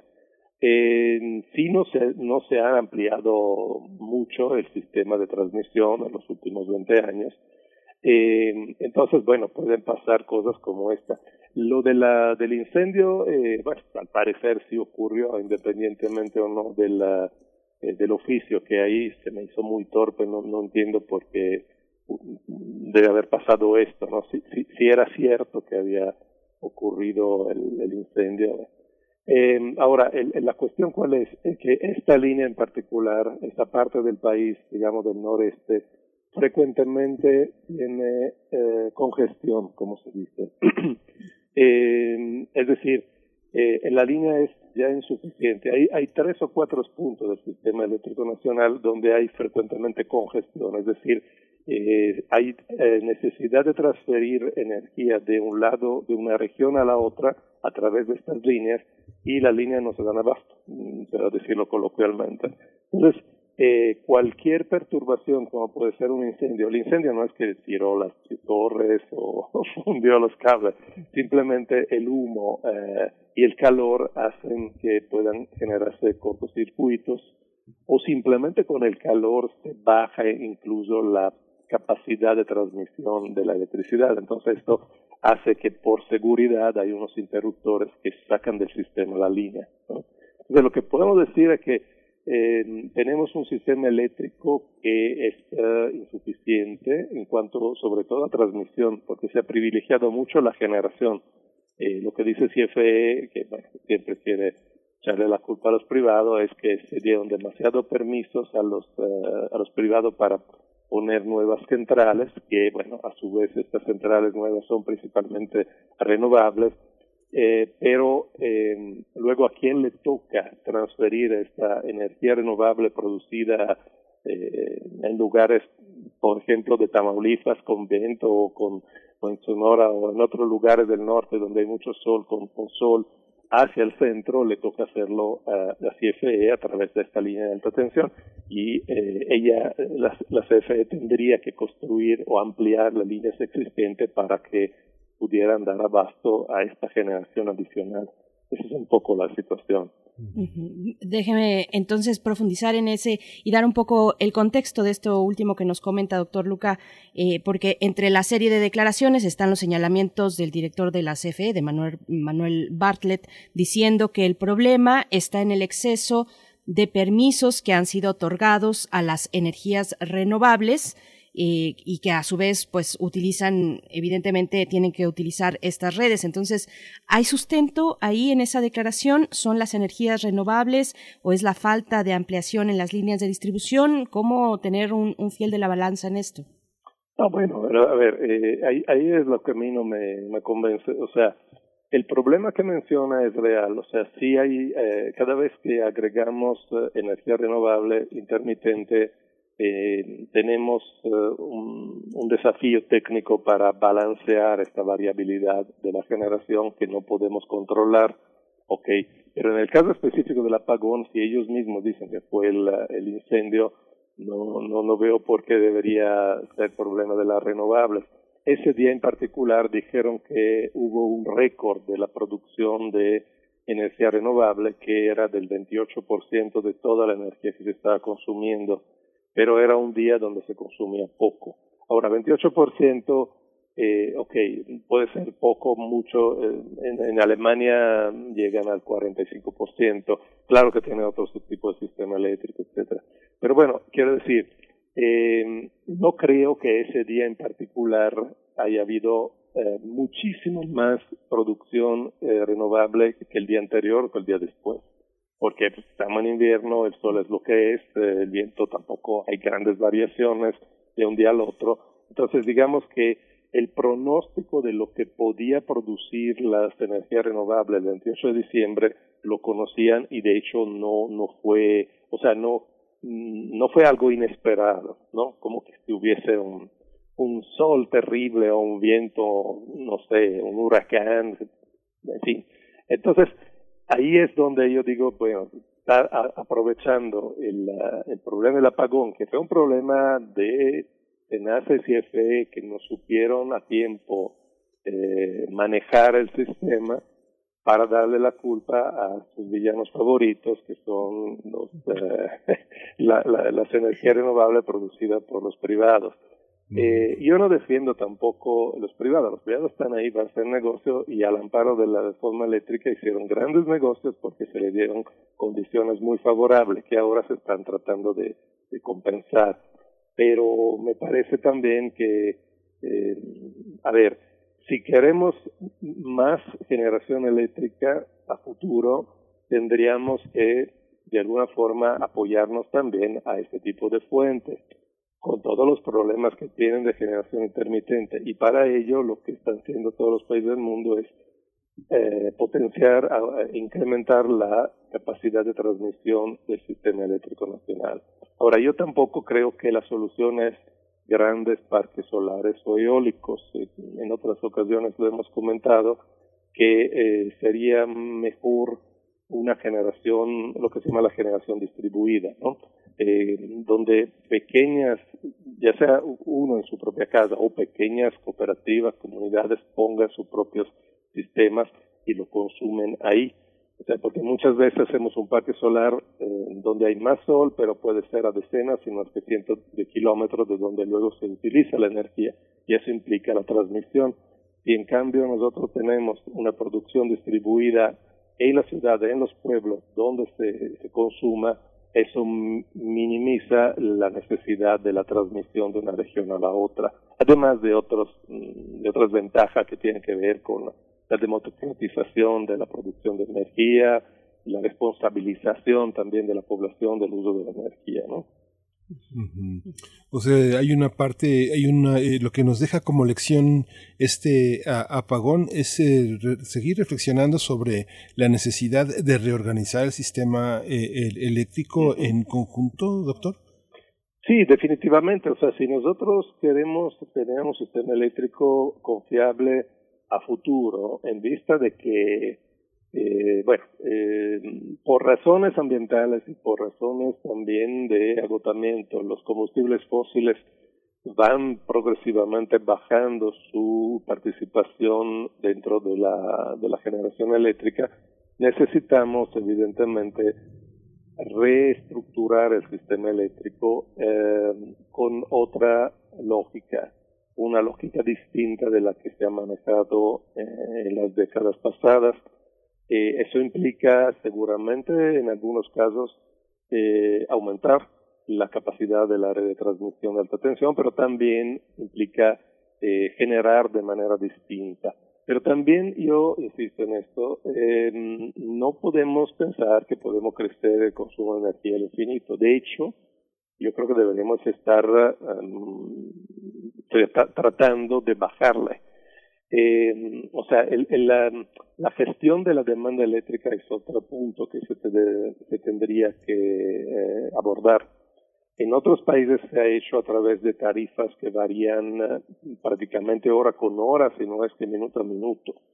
Eh, pero si queremos eh, realmente más energías renovables, con todos los límites que hemos platicado otras veces, ¿no? De que, bueno, que finalmente la infraestructura se construye con combustibles fósiles. Pero bueno, eh, una mayor penetración de energía eh, no controlable, o sea, eh, intermitente, necesitaría también hacer que la gente consume cuando están disponibles estas energías renovables.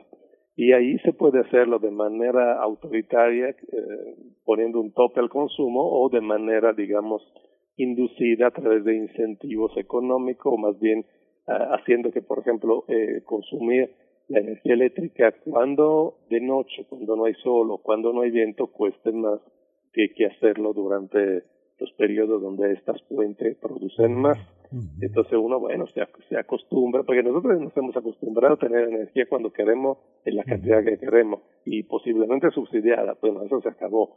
Yo creo que no podemos prometer ahí energía barata cuando se cuando se quiera. Tenemos que ser muy responsables de lo que cuesta producir energía y, bueno, usarla cuando está disponible de manera más eh, económica. Como el agua. Como el agua, exactamente. O sea, el agua e, e, es un una buena comparación, Miguel Ángel, porque también ahí pensamos, nosotros solamente nos preocupamos cuando nos sale el agua del grifo o cuando está el apagón de la electricidad, pero atrás de esto está todo un esfuerzo y un sistema muy complejo que tiene sus costes eh, y, son costes crecientes en ambos casos, eh, porque también al agua tenemos que cada vez ir más en profundidad para sacarla, eh, tiene problemas de contaminación, etcétera. Entonces, se tiene que hacer un uso responsable de estos recursos y pensar que no podemos gastar más que tanto, independientemente de que lo podamos pagar Doctor, bueno, hay algunas preguntas eh, de la audiencia. Preguntan por acá qué hay de la intención de la CFE de, CFE de incrementar la producción de las presas hidroeléctricas. Aparentemente, los compromisos ambientales de México pueden ser cumplidos por este método de generación, dice Hernán Garza. Y yo también le pregunto, doctor, ¿qué riesgos se registran ante eventos como este del que estamos conversando? Eventos similares, no de esta magnitud, pero sí de una cierta relevancia. Eh, esto creo que es conveniente preguntarlo cuando pensamos en situaciones críticas como un apagón que afecte a una ciudad, una ciudad donde hay un hospital, eh, que supongo tendrán sus plantas generadoras de energía, eh, que a su vez eh, con estos aparatos pues sostienen la vida de los pacientes, pero ¿cuáles son estos riesgos que se pueden presentar y qué tan frecuentes o qué tan aislados son hechos como este? No, bueno, eh, contestando primero a la segunda, eh, sí, ese es el, otra, el otro problema que deberíamos eh, enfrentar. Eh, hacernos más resilientes eh, frente a ese tipo de, de, cosas que pueden ocurrir. O sea, el presidente, el director de CFE dijeron que nunca más va, va a ocurrir. Pues, a mí me parece ¿cómo se puede decir? Una, una esperanza, no, no, pueden dar esa garantía. Si además fue un caso fortuito lo que generó esto, un incendio, pues no pueden controlar ellos los 110 mil kilómetros de líneas que tienen para evitar incendios, si esto fue. Entonces, eh, yo creo que se tiene que estar preparado sobre todo en eh, los lugares que son más necesitados, que no pueden, digamos, donde no pueden eh, perder la energía eléctrica porque va de la vida de, las personas, como los hospitales, etcétera, o otras uh, actividades uh, prioritarias. Y yo, por lo que he visto, no todos los hospitales tienen planta de emergencia, eh, entonces ahí es otra cosa que se puede hacer, o sea, eh, tratar de tener al menos una autonomía de unas horas eh, a través de generadores de combustibles fósiles, ¿eh? porque eso normalmente es lo que ocurre. Normalmente, incluso en la UNAM tenemos plantas de emergencia con diésel, obviamente. ¿Por qué? Porque tenemos laboratorios, equipos carísimos que no pueden quedarse sin energía porque se estropean, etcétera. Entonces, eso es una cosa. Eh, ser lo más resiliente posible en, en ese sentido. Ahora, con respecto a la, a la hidroeléctrica, sí eh, es una forma de energía renovable de las mejores porque es controlable. Eh, por esa razón, como la geotermia se desarrolló mucho antes que el eólico y solar, porque son formas de energía renovable controlable, podemos despachable, como se dice, se puede decidir cuándo eh, producimos energía. Sin embargo, en el caso de México y en general del mundo, no hay muchísimos más lugares donde podemos hacer una gran hidroeléctrica. Quedan lugares pequeños, más remotos, a veces con problemas ambientales y sociales, eh, porque tampoco tiene un impacto cero las hidroeléctricas, ¿eh? digo, la, tiene un impacto muy fuerte sobre el territorio.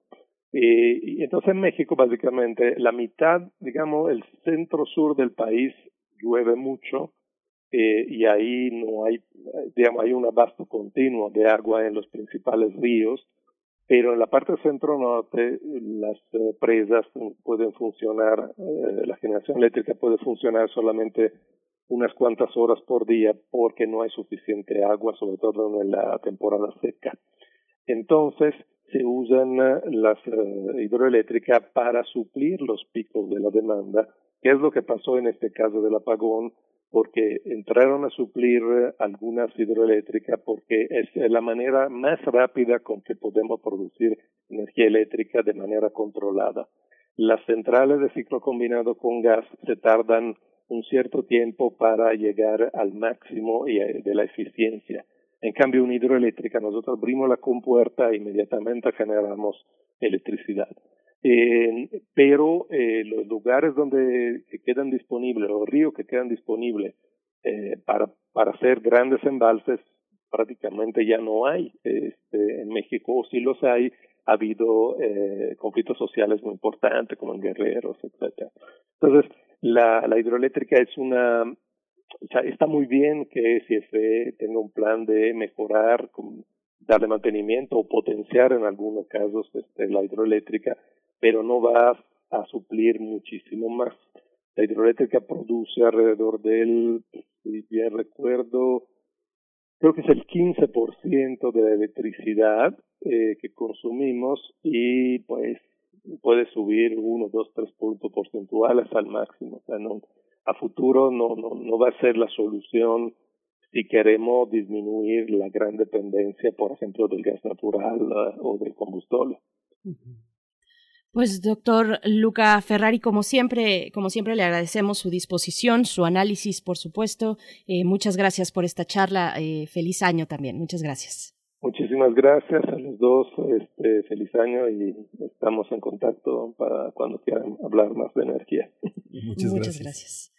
Pues nos vamos a ir con música. Mande sus complacencias. Es viernes de música. Ya Miguel Ángel Gemirán lo hizo y por eso vamos a escuchar de Génesis The Lord of the Confusion.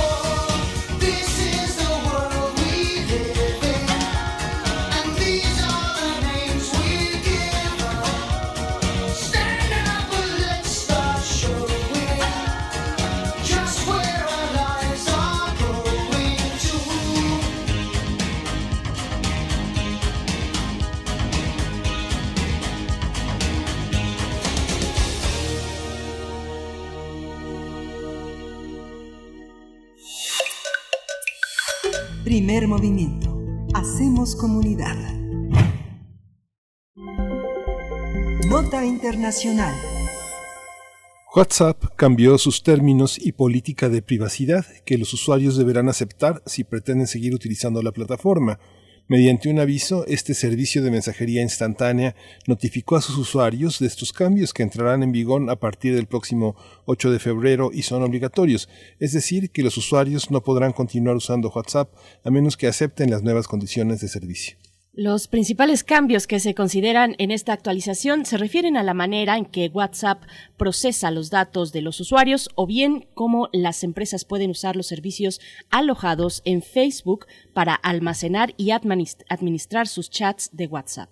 Otra modificación será cómo la plataforma de mensajería pronto se asociará con Facebook para ofrecer integraciones más profundas en todos los productos de la empresa matriz.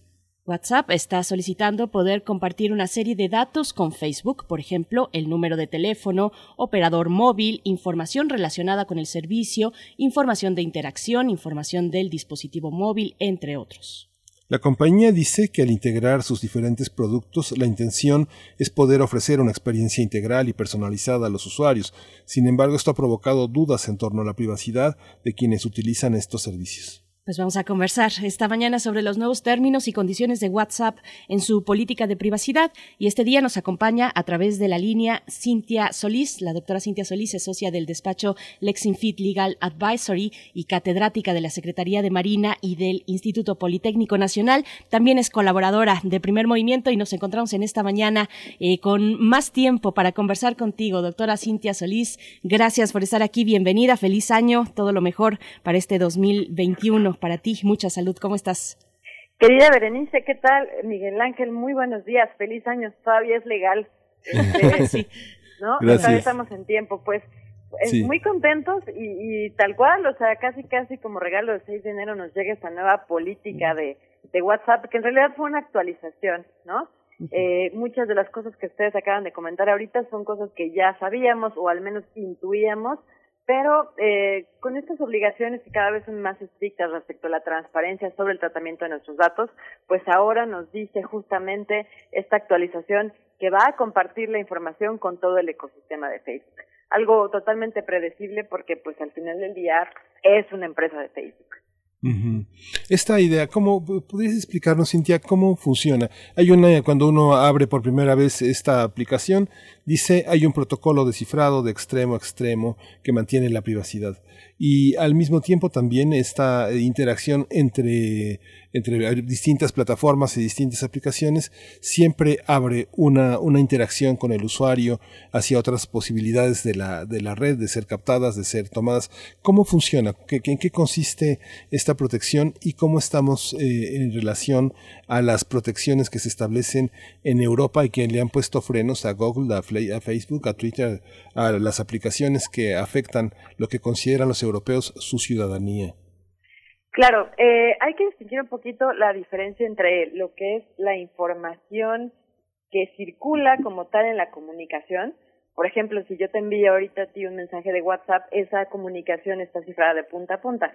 Sin embargo, hay otro tipo de datos que no tienen que ver específicamente con la conversación en sí, sino con el uso de, de, de la aplicación, por ejemplo, desde dónde me conecto, desde, desde dónde me conecto, eh, tanto del equipo como de la situación geográfica, ¿no? Eh, y justamente esos, estos datos de utilización son los que van a ser compartidos con el ecosistema de Facebook. Recordemos que al final del día, pues este, esta es una empresa de carácter comercial que, que tiene fines de lucro y que de alguna manera nos está cobrando no con dinero, sino en especie, y esa especie son nuestros datos. Eh, básicamente lo que eh, está declarando hoy en día es que se va a utilizar esa información también, sobre todo para para poder generar una mejor experiencia del usuario, pero también obviamente con fines publicitarios. Al compartirlo con Instagram, o compartirlo con Facebook, por ejemplo, va a ser mucho más sencillo que a mí me llegue eh, publicidad dependiendo de lo que yo, del lugar donde yo me encuentro. Eh, esto ha levantado muchas polémicas porque todavía no sabemos si eventualmente pueda ser analítica de palabras claves de la conversación. En teoría no, en teoría eso no va a pasar. Sin embargo, pues todavía está este, en entredicho. O sea, no sabemos claramente si eso en algún momento pueda llegar a ser posible. Y, bueno, eh, Cintia Solís, Facebook tiene mala fama, particularmente con el caso eh, muy conocido y muy alarmante de Cambridge Analytica durante las elecciones de distintos países, pero puntualmente las de Estados Unidos, las elecciones anteriores a estas. Eh, y bueno, siempre que una eh, compañía eh, pues eh, expresa sus intenciones de aliarse o comprometerse todavía más con Facebook, pues creo que uno levanta un poco sus alarmas. ¿Qué significa esta pues esta relación que, que entiendo que ya tiene WhatsApp con Facebook, pero hacia dónde iría, cómo se ampliaría esta relación con respecto a nuestros datos? Claro, básicamente de, de lo destacable de esta actualización es que justamente eh, incluso es una situación creo yo que se exacerbó con el tema de la pandemia. Como ustedes saben, Facebook pues tiene sus, las, las cuentas publicitarias que las empresas pagan o pagamos para hacer pautas y también existe la posibilidad de vincular esa cuenta empresarial de Facebook con una cuenta de Facebook de WhatsApp Business. Eh, en teoría lo que pretende hacer ahora es que tú eh, con la con, con la nueva integración de Facebook eh, Pay eh, tú puedes hacer directamente pagos, por ejemplo, contrates el servicio de una empresa que tiene publicidad en Facebook y después te llevan a su cuenta de WhatsApp de empresa y a partir de ahí pudieras contratar, ¿no? Y pagar ese tipo de servicios. Eh, en teoría hasta ahí está está limitado, ¿no? No tendría más impacto eh, sin embargo, pues como bien lo indicas, la verdad es que Facebook no tiene ninguna buena reputación en el sentido de un correcto tratamiento de datos personales. Es algo que, que de, de, alguna manera, eh, a mí lo que, lo que me preocupa y que creo que yo es lo que va a suceder es que poco a poco este tipo de aplicaciones, esta empresa en general, va a ser restringida en otros países. Recordemos que, por ejemplo, la Unión Europea, el 15 de diciembre, eh, ya eh, propuso justamente eh, reformas legislativas en, Europa respecto de la limitación del poder fáctico que tienen este tipo de empresas, ¿no? Del poder tecnológico. Probablemente en algún momento eh, lleguen a estar restringidas o si no prohibidas este tipo de aplicaciones en la Unión Europea por eh, justamente abusar, digamos, de esta capacidad tecnológica que tienen. Esta parte de, de, lo que señalas del abuso tecnológico, por ejemplo, en el caso de los medios de, de, información, por ejemplo, gran parte del periodismo independiente en nuestros días descansa sobre estas plataformas, sobre WhatsApp, sobre los canales de YouTube, sobre las capacidades de Twitter. Este, ¿cómo, cómo hay alternativas, eh, como pasa en las, en las opciones de, de que no, es, que no son comerciales, que son de uso libre? ¿Existen alternativas a esta visión, Cintia? Eh, pues lo que comentas es muy interesante porque de alguna u otra manera estamos un poco ya obligados, ¿no? De, de, facto a utilizar ese tipo de plataformas porque son las más populares, ¿no? Y, y estamos ahí. Realmente es muy difícil eh, sustraernos. Existen otras alternativas, por ejemplo, existen en respecto del tema de mensajería, pues existe Telegram, existe Signal, que son mucho más seguras. Sin embargo, el problema que tengo, que creo yo, es es cómo hacer una migración total, ¿no? Porque de alguna u otra manera, pues, hay una gran parte de la población, eh, por ejemplo, todas las personas ya jubiladas de la tercera edad, etcétera, yo creo que es muy difícil que dejen WhatsApp porque es la forma en la cual se ponen en contacto con sus familiares. Literalmente tendría que migrar absolutamente toda la eh, toda la, la familia o todo su entorno a otro tipo de alternativas para que esto fuera este, interesante, atractivo y lo mismo pasaría en el caso del periodismo independiente, que bueno, a lo mejor eventualmente va a poder empezar a utilizar otro tipo de plataformas como blogs de otro eh, independientes, por ejemplo, de Mozilla o patrocinados por otro tipo de organizaciones sin fines de lucro, pero pues al final del día eh, no tendrán tanto impacto como el que gracias a las a las redes sociales populares como Twitter o como Facebook se tiene, ¿no? Creo que ese es el, el, gran problema, ¿no? Por un lado tenemos esta eh, disyuntiva entre proteger nuestra privacidad y la otra, pues no tener el alcance o el impacto que estamos buscando. Y es que, y es que hay ya una cultura de, de la comunicación a través de específicamente de WhatsApp, pero por supuesto podríamos hablar de otras plataformas, pero en este servicio de mensajería que es difícil ya de, de desmontar, no significa imposible, pero sí significaría al menos hacer primero que nada una conciencia de cómo estamos utilizando y qué significa para eh, precisamente la protección de nuestros datos, pues utilizar cierta eh, o decantarse por una o por otra plataforma. Y, bueno, ese creo que es otro tema, pero sería muy interesante tratarlo en algún momento. Te pregunto, eh, Cintia, hay varias cosas. A mí me gustaría que quedara claro, por ejemplo, el tratamiento de nuestros datos personales o este tipo de datos ya más específicos de los que estamos hablando con esta actualización de WhatsApp. ¿A qué marco legal responden estas compañías? ¿Bajo qué parámetros se mueven compañías transnacionales como esta que efectivamente bueno, pagan impuestos, eh, tributan en Estados Unidos, pero tienen un impacto mundial y qué defensa pueden tener los países que reciben estas, estas plataformas? Claro. Eh, bueno, pues de entrada, respecto al marco contractual, eh, hablando de todo el ecosistema Facebook, pues están adheridos a las leyes de California. Sin embargo, como bien indicas, eso no significa que todos los demás países o todos los demás reguladores se queden exentos de poder eventualmente aplicar la ley. O sea, totalmente en, en algún momento las autoridades, por ejemplo, de control en materia de protección de datos personales europeas han sancionado a, a, diferentes empresas del, del, ecosistema Facebook por violaciones a la, a la protección de datos personales. Lo mismo pasaría con la autoridad mexicana, etcétera. O sea, no se pueden escapar de, de las legislaciones que eventualmente les son aplicables. Ahora, aquí el punto es, claramente está diciendo WhatsApp, ok, eh, no utilices la plataforma, eh, da de baja tu cuenta, pero algo muy interesante es para todas aquellas personas que quieran dar de baja esta cuenta de WhatsApp, es importante que no solamente desinstalen, desinstalen la aplicación, soliciten la baja de la cuenta, eh, además borren otras aplicaciones del ecosistema como Instagram, como Facebook, porque de lo contrario no va a servir de nada eh, al haber dejado de utilizar WhatsApp. Y algo muy importante que sí dejan claro es eso no significa que toda la información que tú ya has estado generando en WhatsApp se borre. ¿Por qué? Porque, por ejemplo, si eres parte de un grupo o alguna vez te dieron de alta en un grupo de WhatsApp, pues esa información relacionada con tu persona va a seguir viviendo ahí. Y va a ser todo un tema de polémica porque, pues, eh, específicamente con temas europeos, pues el derecho al olvido. O sea, la verdad es que creo que en la práctica va a ser motivo de muchísimos eh, casos que, que puedan ser llevados ante las autoridades y se generaran este tipo de precedentes eh, que hacen los cambios legislativos. Yo lo que creo es que en algún momento, eh, o como vemos las tendencias que se están marcando ahorita por el legislador europeo, es que va a llegar un punto en el que van a prohibir estas plataformas. En, en, los países que son mucho más proteccionistas de, de la privacidad y de la vida privada y de la protección de datos.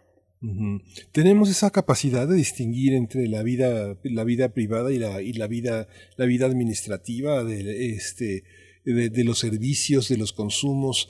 Ese, es necesario distinguirlo. Es un problema que finalmente no, no, se, no se plantean porque lo más importante es, es el dinero, que no, no tiene ninguna intimidad, ¿no?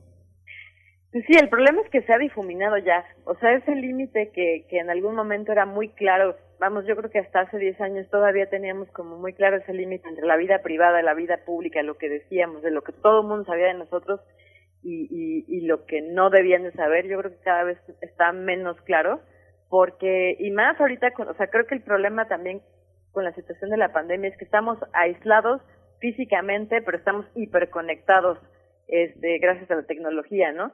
Entonces, realmente ya, ya se difuminó esa, esa, esa línea entre lo que es lo público y lo privado y cada vez más eh, las nuestros dispositivos llegan hasta la cocina, ¿no? Lo sepamos o no lo sepamos, porque es muy claro, o sea, incluso en, la, en estas políticas hablan de la integración que se tienen con otras plataformas como como Google, como iCloud de Apple, etcétera, y obviamente pues nuestro dispositivo nos está ahí eh, monitoreando constantemente cada segundo, estemos o no estemos conscientes de ello. Así es.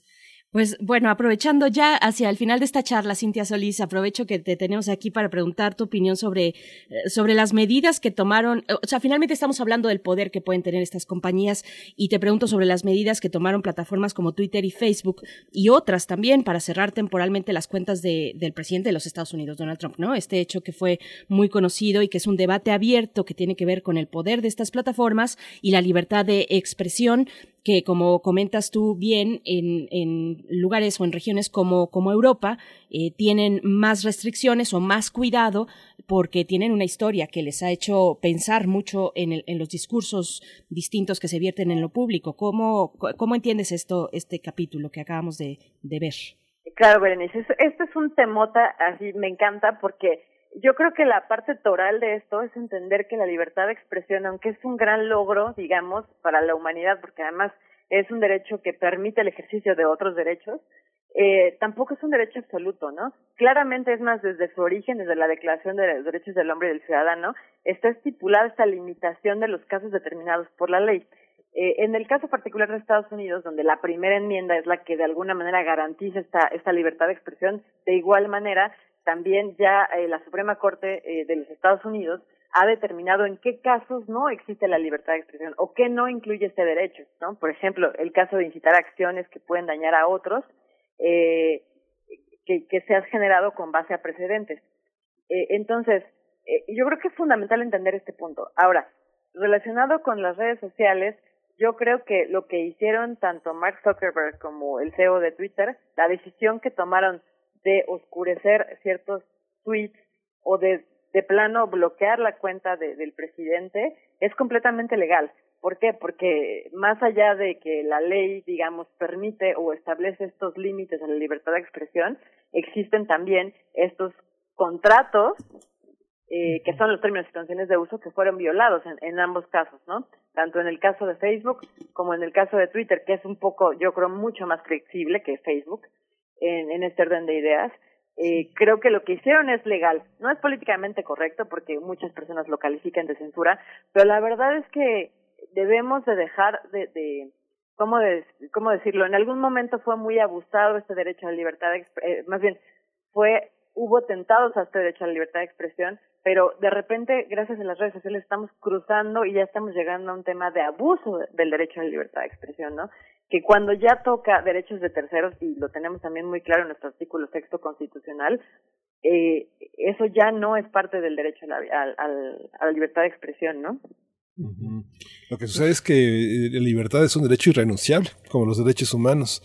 Este, lo que pasa es que estamos coercionados a aceptar o aceptas o te vas. Entonces, esta parte de la coerción es lo que se tiene que dirimir jurídicamente. No, no pueden constreñirte en un acuerdo que es legal a que renuncies a, a, la libertad, a que renuncies a que tus derechos humanos sean protegidos. Que ese es un dilema, esa es una, una parte en la que nos han puesto contra la pared telefónicas, empresas, todo el mundo, a los ciudadanos estamos contra la pared o renunciamos a nuestra libertad y a nuestros derechos o no tenemos el servicio. Así son los contratos con todos, con todos, Telmex, ATT, todo es así. Lo de la compra de teléfonos es así de brutal, ¿no? Claro, ahí estoy totalmente de acuerdo contigo y esos contratos de carácter privado no pueden de ninguna manera ser contrarios a la normativa, o sea, no nos pueden eh, de alguna manera coercionar ni tampoco pueden hacer que renunciemos a derechos fundamentales. El punto justamente está que como son, en, en, digamos, en teoría estos, estos contratos deben ser compatibles con, con la normativa y en caso de que no lo sean, pues está la autoridad, ¿no? Para, para quejarnos de este tipo de contratos abusivos.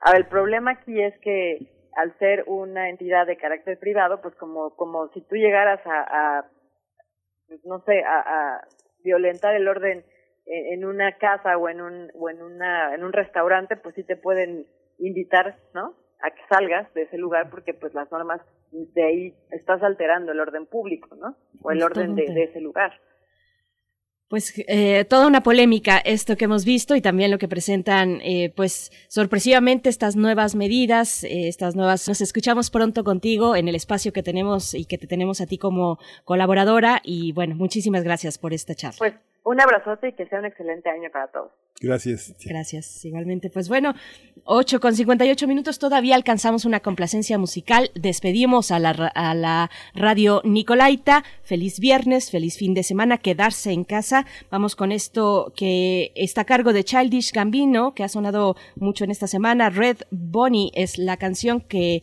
pide Isela Gama en redes sociales. Esto es para ti. Vamos a escuchar y después nos vamos al corte.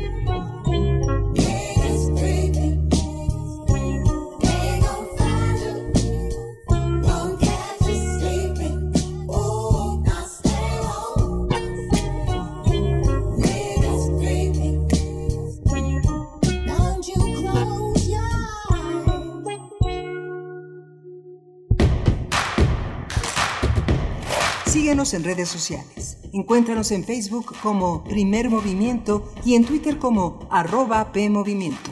Hagamos comunidad.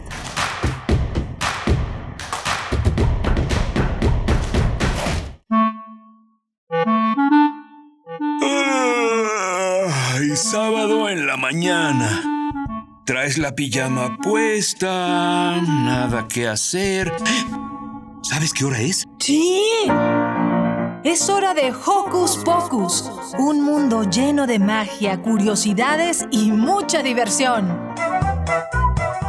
Acompáñanos todos los sábados de 10 a 11 de la mañana. Hocus Pocus, la revista de los peques y no tan peques, y en la que la voz principal es la tuya. Forma parte de este espacio de imaginación. Radio UNAM, experiencia sonora. ¿Sabes en quién te conviertes cuando recoges la INE que tramitaste? En una ciudadana o ciudadano que puede decidir quién va a gobernar.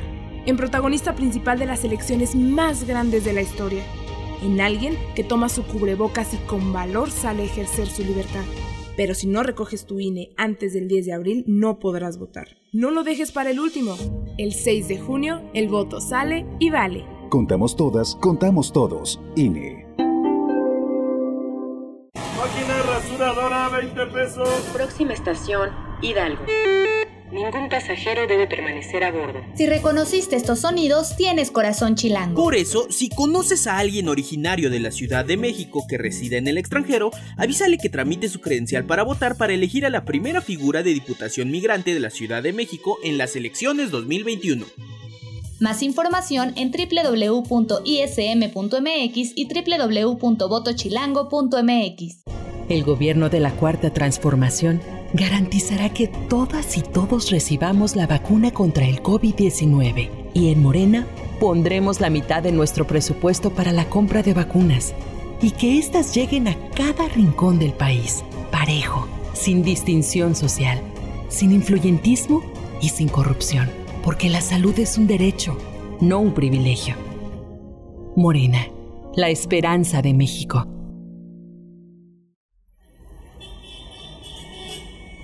Extra, extra, música nueva. En voz de sus creadores y sus intérpretes. Extra, extra. Testimonio de oídas. Música nueva. En voz de sus creadores. En voz de sus intérpretes. Martes y jueves a la 1 a.m. o en su retransmisión los sábados y domingos también a la 1 a.m.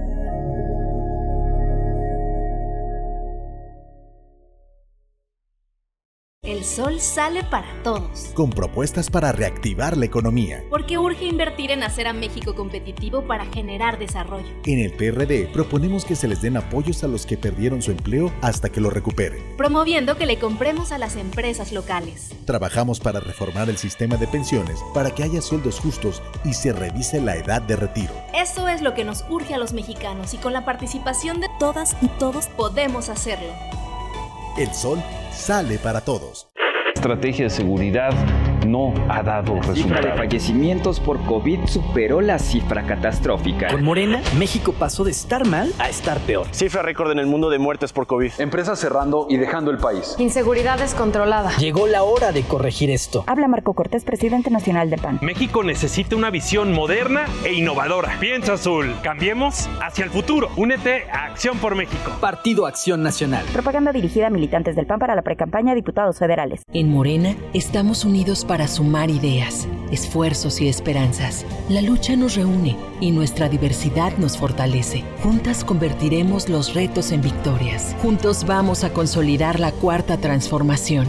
Este movimiento avanza con honestidad y austeridad, en el barrio y en el campo.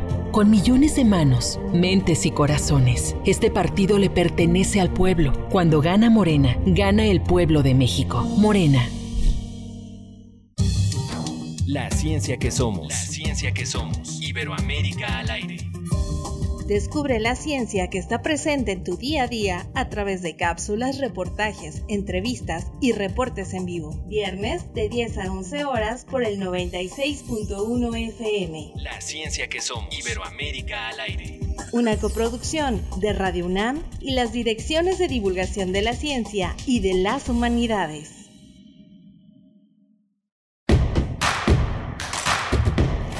Encuentra la música de primer movimiento día a día en el Spotify de Radio UNAM y agréganos a tus favoritos.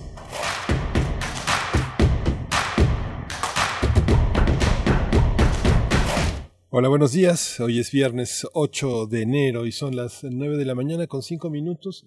Estamos en primer movimiento, en la tercera hora de primer movimiento. Frida Saldívar está en la producción ejecutiva, en la asistencia de producción está Violeta Berber y en los eh, controles de la nave Arturo González. Berenice Camacho, del otro lado del micrófono. Berenice, aquí estamos. Miguel Ángel Quemain, muy buenos días. Aquí seguimos durante la siguiente hora hasta las 10 de la mañana, hora del centro, en eh, pues ya cumpliendo la primera semana de transmisión en vivo, la primera semana de este de, este mes y de este año, que bueno, ya se avisoran múltiples eh, retos para todos y para todas en el planeta entero frente a la contingencia sanitaria. Estamos viendo que en varios países pues regresan las restricciones ante el alza de contagios y lamentables muertes a causa de COVID-19. Lo vemos en Reino Unido, por ejemplo, lo vemos en Alemania, Tokio también pidiendo incrementar restricciones, eh, pidiéndole al gobierno central que incremente restricciones, pues, para la capital. Y bueno, eh, por supuesto que esta alza de contagios tiene que ver mucho o se debe a las festividades decembrinas y el contacto que tuvieron algunos, tuvimos algunos durante estas fiestas, estamos viendo pues esos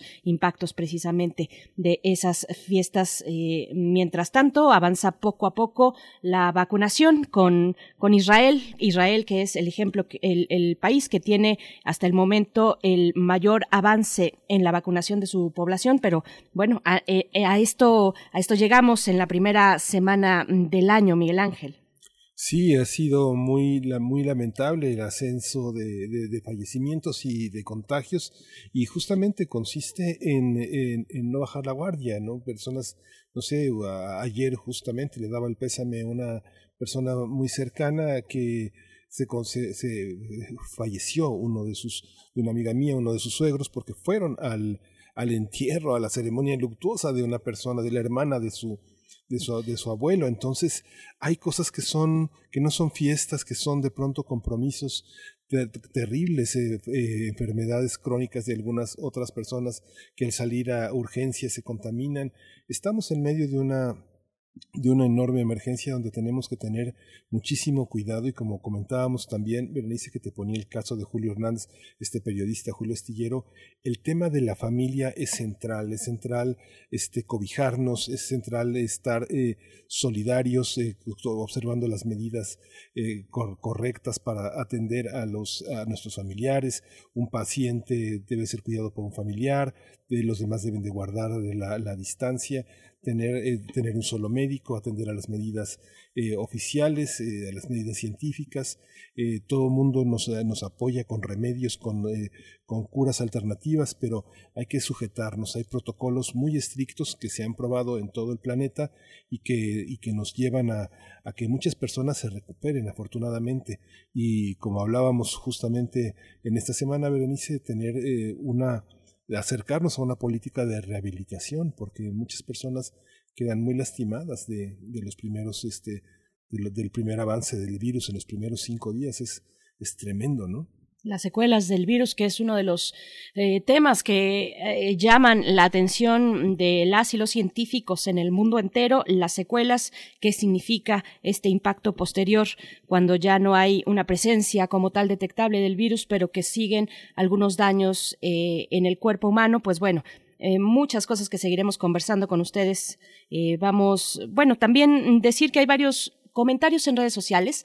Venimos de una charla eh, con la doctora Cintia Solís para, eh, pues, un poco aclarar lo que significan estas actualizaciones en WhatsApp. Eh, pues a las que pareciera que no hay escapatoria, sí hay, por aquí nos dicen, y algo que ya mencionaba también la doctora Cintia Solís, algunas, algunas plataformas alternativas, está por acá Gonzalo Martínez que nos dice, hay alternativas como Telegram o Signal, pero aún hay pocas personas que lo usan. Pues sí, esa es la cuestión. Todos estamos metidos en la misma plataforma donde nos comunicamos con nuestra familia, con nuestros compañeros de trabajo, donde hemos realizado nuestra vida, tanto pública como privada, en plataformas como WhatsApp. Y, claro que de aquí no nos, escapa este debate sobre eh, lo que hemos visto esta semana, que ya también se vio durante noviembre en la semana de elecciones de los Estados Unidos, cuando Facebook y Twitter.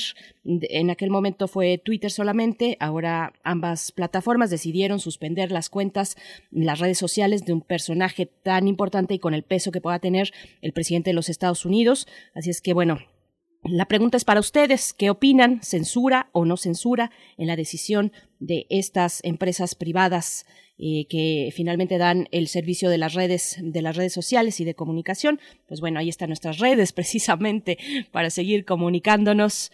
Vamos a ir con la poesía necesaria en la voz de Miguel Ángel Quemain. Después tendremos nuestra mesa del día. Vamos a hablar de música con Cancamusa, Natalia Pérez. Cancamusa es el eh, nombre que le ha dado a su propuesta ya en eh, solista ella es una cantante, baterista y compositora chilena. Vamos a hablar de su propuesta musical en la mesa del día. Así es que, Miguel Ángel, si estás listo, nos vamos con la poesía. vamos. Primer movimiento. Hacemos comunidad. Es hora de poesía necesaria. Hoy vamos, hoy vamos a visitar a un poeta que ya habíamos visitado. Cuando cumplió 75 años decidió festejarlo con un libro polémico, muy, muy, muy rudo, con mucho humor también, con mucha historia, con muchas visiones. Eh, de esta, de esta edad de un escritor que en la lengua alemana hoy es un escritor de culto, un hombre que se consideraba como el secreto mejor guardado de la literatura alemana y que es uno de los grandes poetas. Se llama Wolf Wondratschek, eh, y el poemario se llama Carmen y lo ha editado en una, en una periferia muy creativa que se llama Libros de Zaguade Zaguade en Editorial Herder, que tiene una página que hay que frecuentar porque sus libros están acompañados de entrevistas, de lecturas de los propios autores y vamos a acompañarlo con eh, eh, un poco eh, como preludio a esta presencia de Natalia Pérez Cancamusa con una, un dueto indie, de música indie. Vamos a escuchar Incendio de Pájaro Sauce. Es una producción y arreglos de Ariel Saucedo. Está en Spotify, las plataformas en las que ahora muchos eh, músicos independientes se, resguardan. Y este incendio es un sencillo de este dueto indie pop Pájaro Sauce, con el cual comienzan a experimentar con nuevos sonidos, conservan la batería, como ahora lo vamos a escuchar en la mesa del día, conservando la batería como único instrumento acústico. El resto se genera en forma digital y bueno, ya está en las plataformas digitales Alondra Montero González y Ariel Saucedo han trabajado a distancia este tema, que lo han hecho justo eh, desde, desde la distancia, desde esta distancia de la, del confinamiento. Y bueno, vamos a acompañar este poema que se llama Carmen. Dice, Carmen se había hecho mayor, más tranquila, bella y confusa que nunca.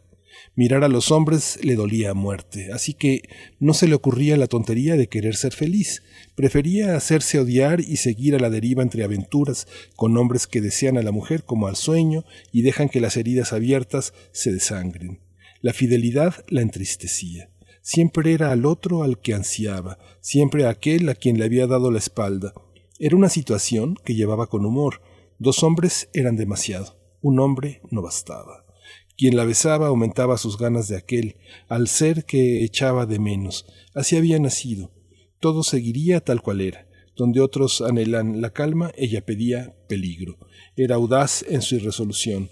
Sus amantes debían realizar trabajos pesados y sufrían aún en el mayor de los placeres, pues nada de lo que fueran capaces de ofrecerle sería nunca suficiente para ella. ¿Qué debía hacer? ¿No era ya una situación ridícula?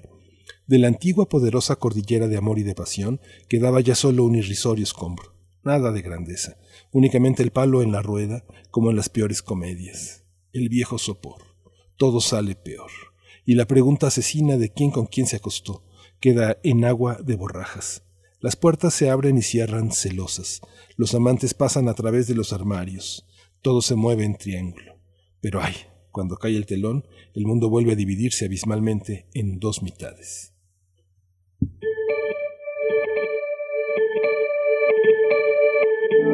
Llegas sin preguntar, te quedas sin decir nada, no hablas, necesitas más, el silencio te entiende mejor. Y al pensar, al pensar que te vas, que te vas, ya no hay más, ya no hay más, si te vas, si te vas.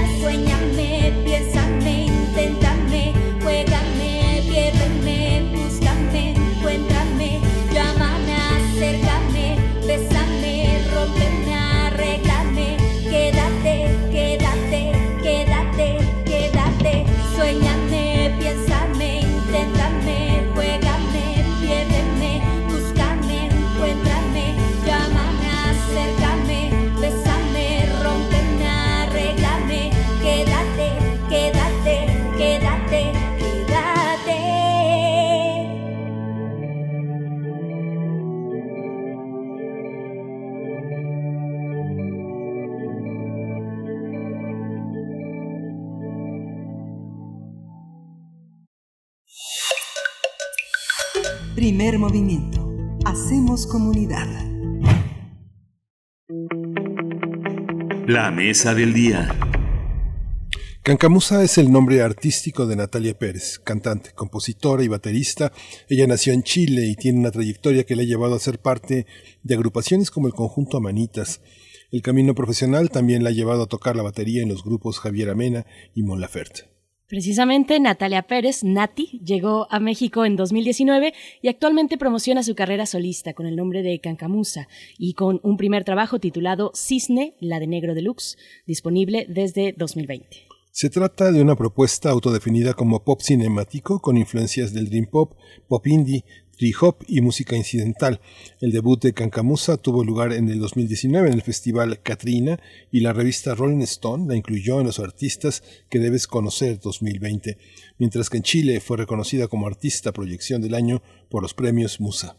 Pues vamos a conversar sobre esta propuesta musical precisamente con su autora, Cancamusa, Natalia Pérez. Nati, bienvenida, ¿cómo estás? Eh, feliz año para ti. Hola, muy bien, muchas gracias, muy feliz de, estar en contacto con ustedes. Es mi primera entrevista del año, así que estoy muy contenta. Ojalá que venga con, con, con mucho impulso esta primera entrevista, Nati. Sí. Cuéntanos, eh, hablamos de tu debut, de un año eh, productivo a pesar de la pandemia. ¿Cómo está estructurado tu, tu repertorio, tu búsqueda? ¿Quién eres? Eh, sí, el 2020, es, eh, como ya sabemos, fue un año eh, muy distinto em, y fue un desafío muy grande para mí comenzar con mi carrera como solista este año. Em, no hay una forma eh, de cómo trabajar en tiempos de pandemia, no solo en la música, sino en general es muy difícil.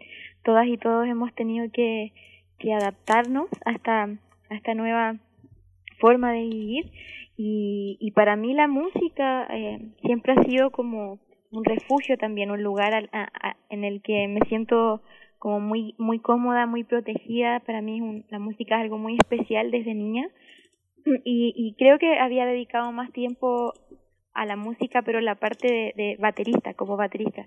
Los últimos años me había desarrollado más tocando batería y, y sentía que me faltaba un poco eh, reconectarme como con mi lado de solista, con mis canciones, con mis creaciones, porque igual eh, me gusta la creación desde mi adolescencia, desde, desde muy chica que hago canciones y, y, muchas veces por timidez eh, no me atrevía a, ser solista. Y el 2020 siento que fue esa reconexión con mi camino, con buscar nuevas formas, eh, con tomar otros caminos y, y darle a mi música.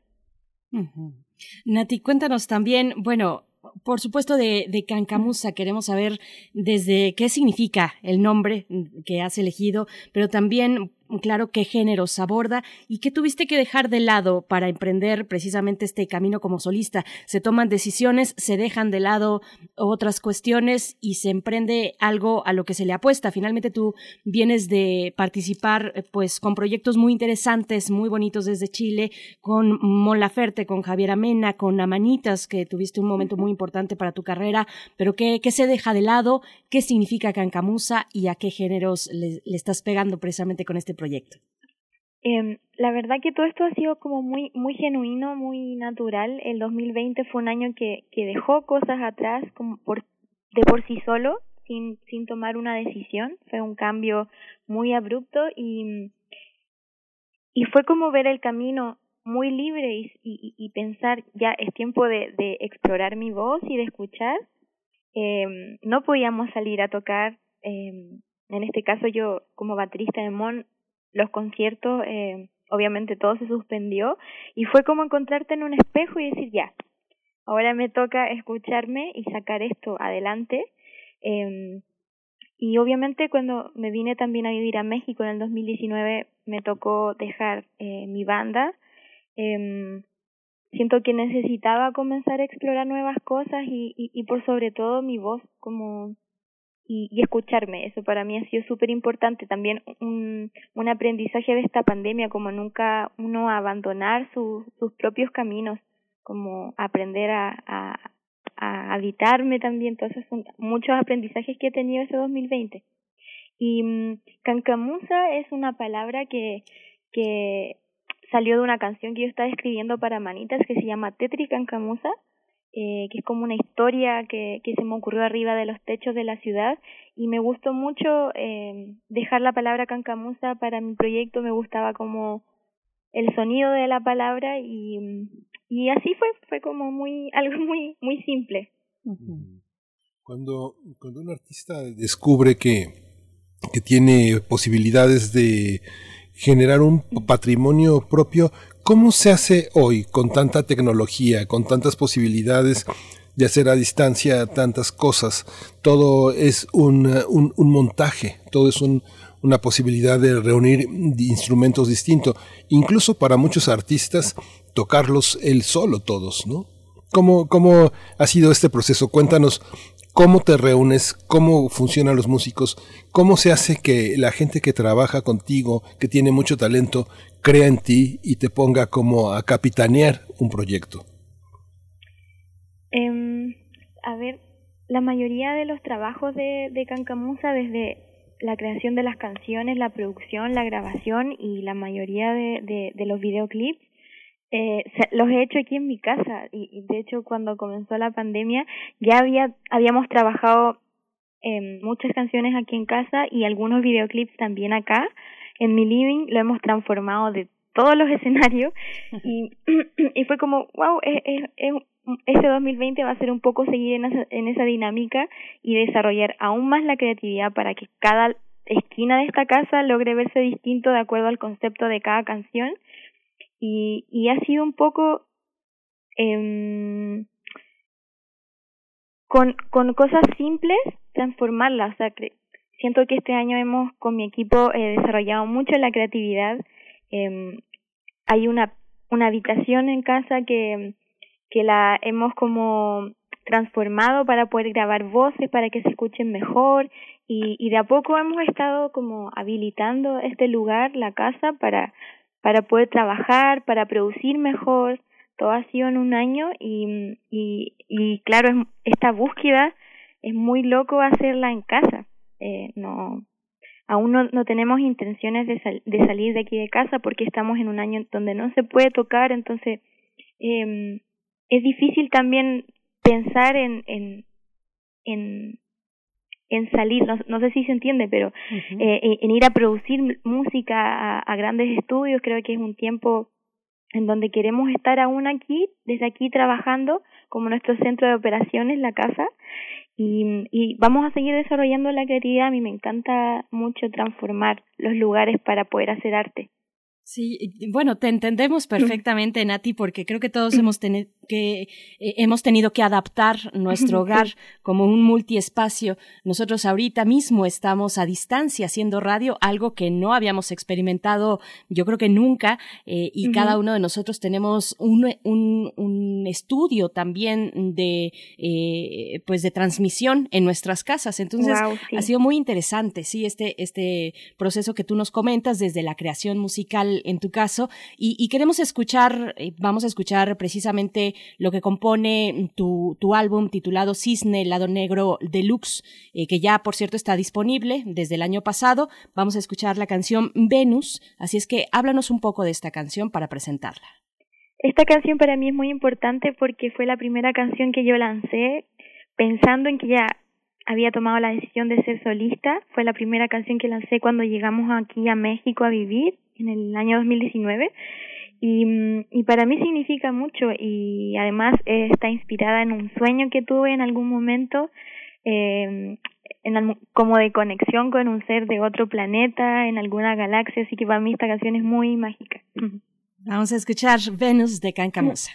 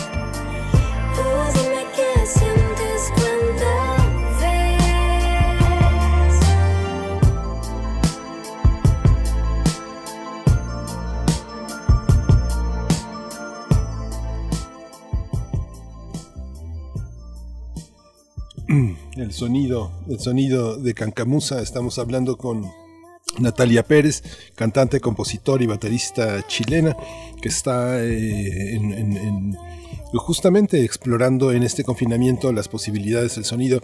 ¿Cómo, eh, Natalia, cómo, cómo entendemos hoy los géneros? Hay tantas eh, visiones, se dice que eres pop indie, dream pop, trip hop. ¿Qué, ¿Qué, es eso? ¿Cómo son? ¿Cómo se, ¿Cómo se leen los géneros? ¿Cómo debemos conceptualizar hoy a un artista, elegirlo? ¿Cómo eliges tú tus, propias, eh, tus propios caminos genéricos? Eh, sí, la verdad es que este primer disco pasa como por una estación de distintos géneros, pero no me gustaría como que me etiqueten como la cantante de tal estilo, porque me gusta mucho experimentar. Sí, mi, mi, mi objetivo eh, es tener un sonido y una identidad, pero transitar por distintos ritmos y explorar, experimentar. Eh, la música que, que, nació eh, en Cisne Lado Negro no fue pensada, no fue como vamos a hacer un, disco de este estilo, eh, es resultado de, de, de, música que proviene de, de del, cine, eh, junto a Sinclavi, que es mi productor, eh, fuimos compañeros de universidad Em, y, tuvimos un, ramo de música para cine que nos marcó mucho y definió muchas cosas em, en, la forma que tenemos de componer y de escoger como ciertos recursos y sonoridades que, que van acompañando em, a medida que transcurre una, una canción y que ayuda como a contarte mejor una historia y así se tomaron distintos elementos, distintos instrumentos y timbres que acompañan este disco desde cuerdas a a campanas o, como cajitas musicales que evocan mucho mi infancia. Eh, este disco es muy autobiográfico eh, y quise partir con el lado oscuro de, mi historia. Y, y eso hay, un, hay mezcla también, como decías, de indie pop. Me gusta mucho el trip hop, me gustan las bases que, que tienen esa influencia del hip hop. Em, eh, como soy baterista también me gusta mucho el, ese tipo de beat eh, y, y hay harto loop también, pese a que soy baterista, quisimos como explorar más eh, el sonido de las baterías, más allá de, de baterías tan virtuosas o, o, con tanto break, muy como distinto a lo que antes había hecho en, mi en mis proyectos. Nati, bueno, también eh, hay un sonido que tú misma defines como pop cinemático que a mí me genera mucha curiosidad. Tal vez con lo que acabamos de escuchar, la canción Venus de tu álbum, pues eh, yo creo que podría quedar un poquito más claro, pero cuéntanos a qué te refieres con pop cinemático y también ya que hablas de este disco como un camino personal, un camino de exploración, exploración hacia un futuro también, eh, es apostar finalmente por la vía de un proyecto solista, pero también pues todo lo que se ha acumulado a lo largo de tu carrera y a lo largo de tu vida personal. Eh, ¿Quiénes son las influencias musicales que te marcaron ahora que hablamos precisamente de tu camino? Sí, como compositora eh, que, que ha trabajado tal vez en silencio, pero toda la vida me he sentido una creadora y he escuchado muchísima música, también estudié música y sonido en la universidad, entonces he pasado mucho tiempo escuchando muchísima música.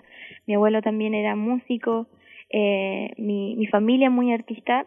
Eh, siento que en, en mí hay, existe influencias desde, no sé, música eh, africana, porque me encanta la música de los países como más tradicional hasta música mucho más, más moderna. Eh, mis influencias como más generales son de muchas mujeres, entre ellas está Björk, eh, Sade, eh, también Erika Badu, eh, San Vincent, que son propuestas más de ahora, eh, Tame Impala también me encanta, de Chile, por supuesto Violeta Parra, eh, Los Jaivas, Víctor Jara.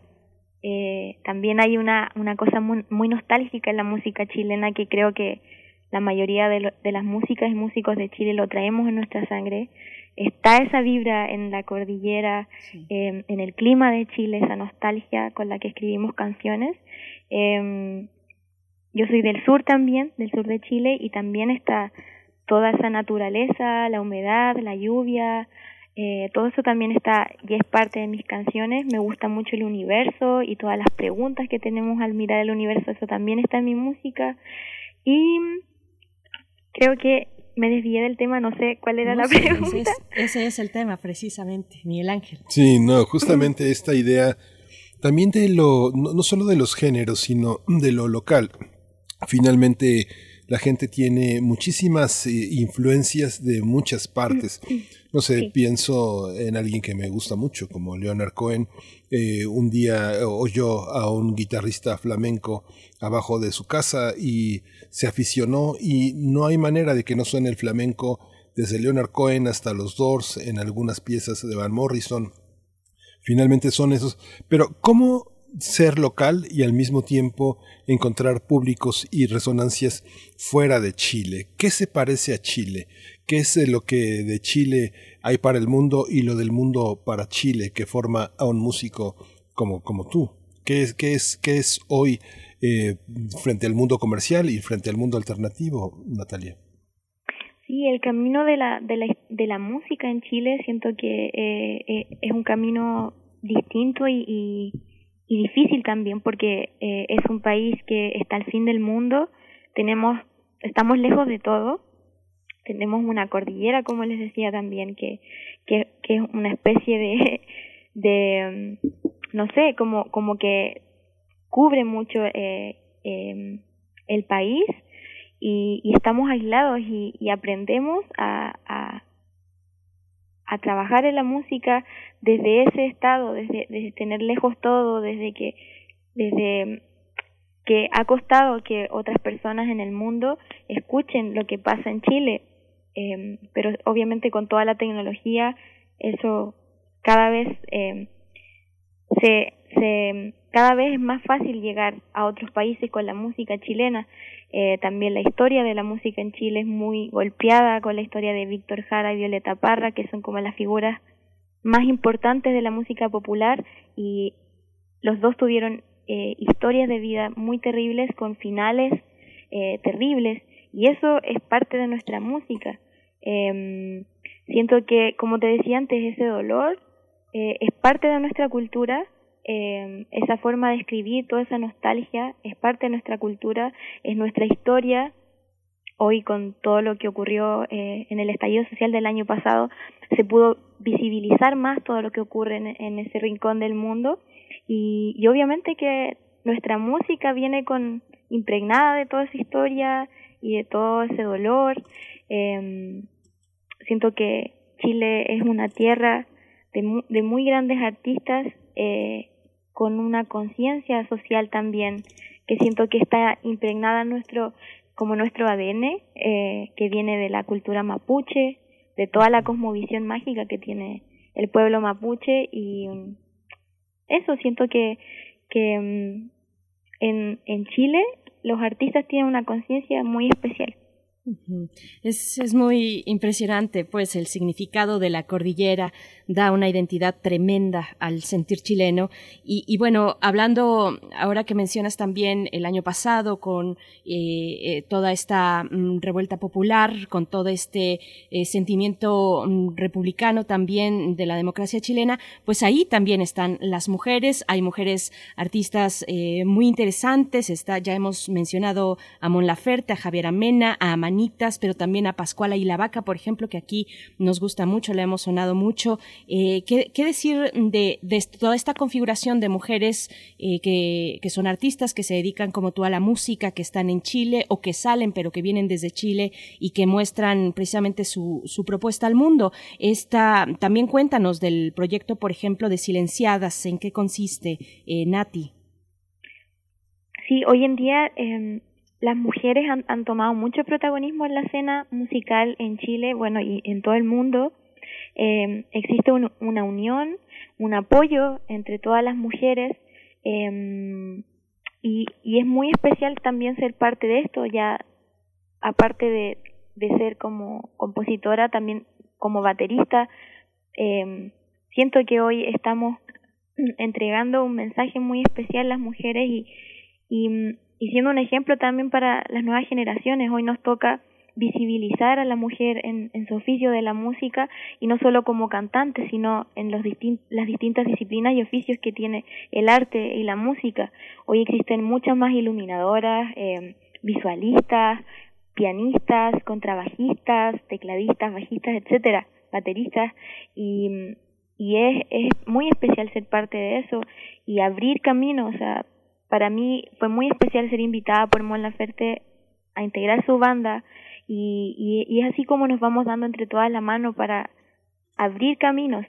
Eh, y obviamente Pascuala, Mon y muchas artistas en, en Chile hoy están siendo banderas de todo esto, o sea, están visibilizando el movimiento feminista también, eh, dando a conocer el arte de la mujer, eh, el discurso de la mujer de hoy, la visión de la mujer eh, eso me parece muy, muy apasionante ser parte de este tiempo.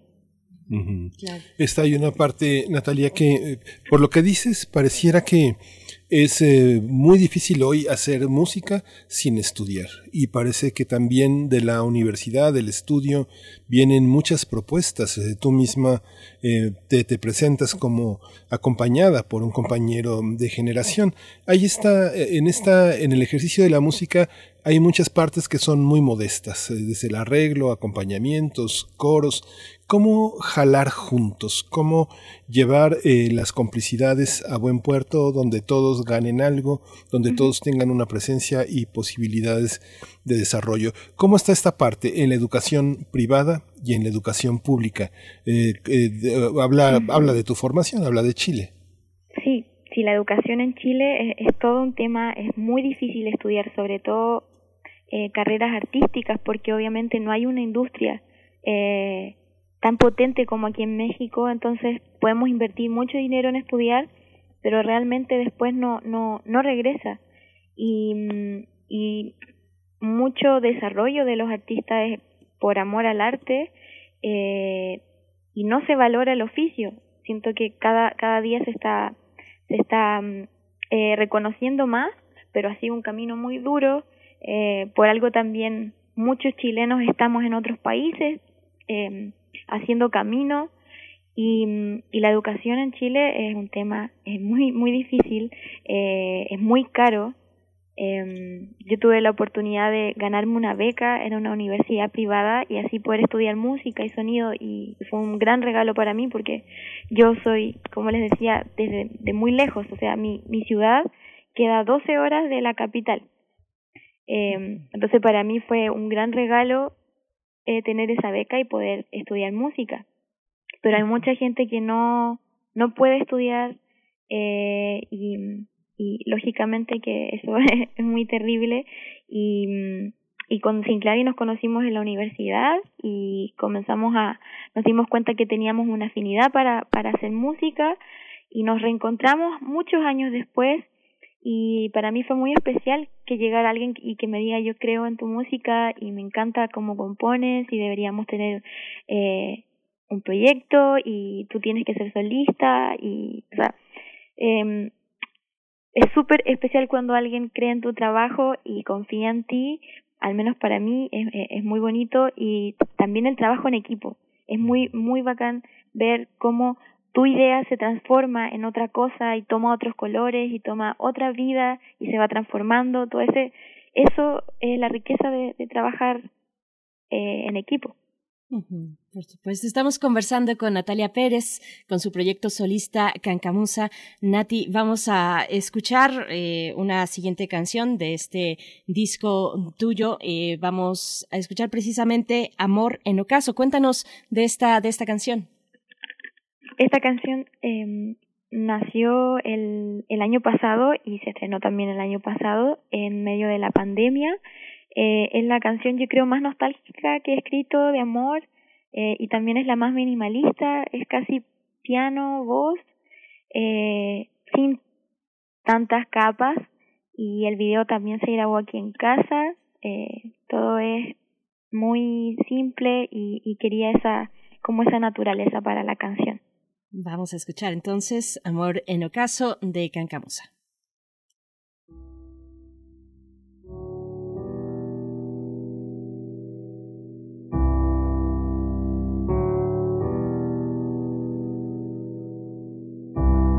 No quise alejarme de ti. Viniste corriendo hacia mí. No quise entregarme a ti. Te fuiste en pedazos de aquí. Tu risa marcó mi intención. Mi espalda sin ver te abrazó.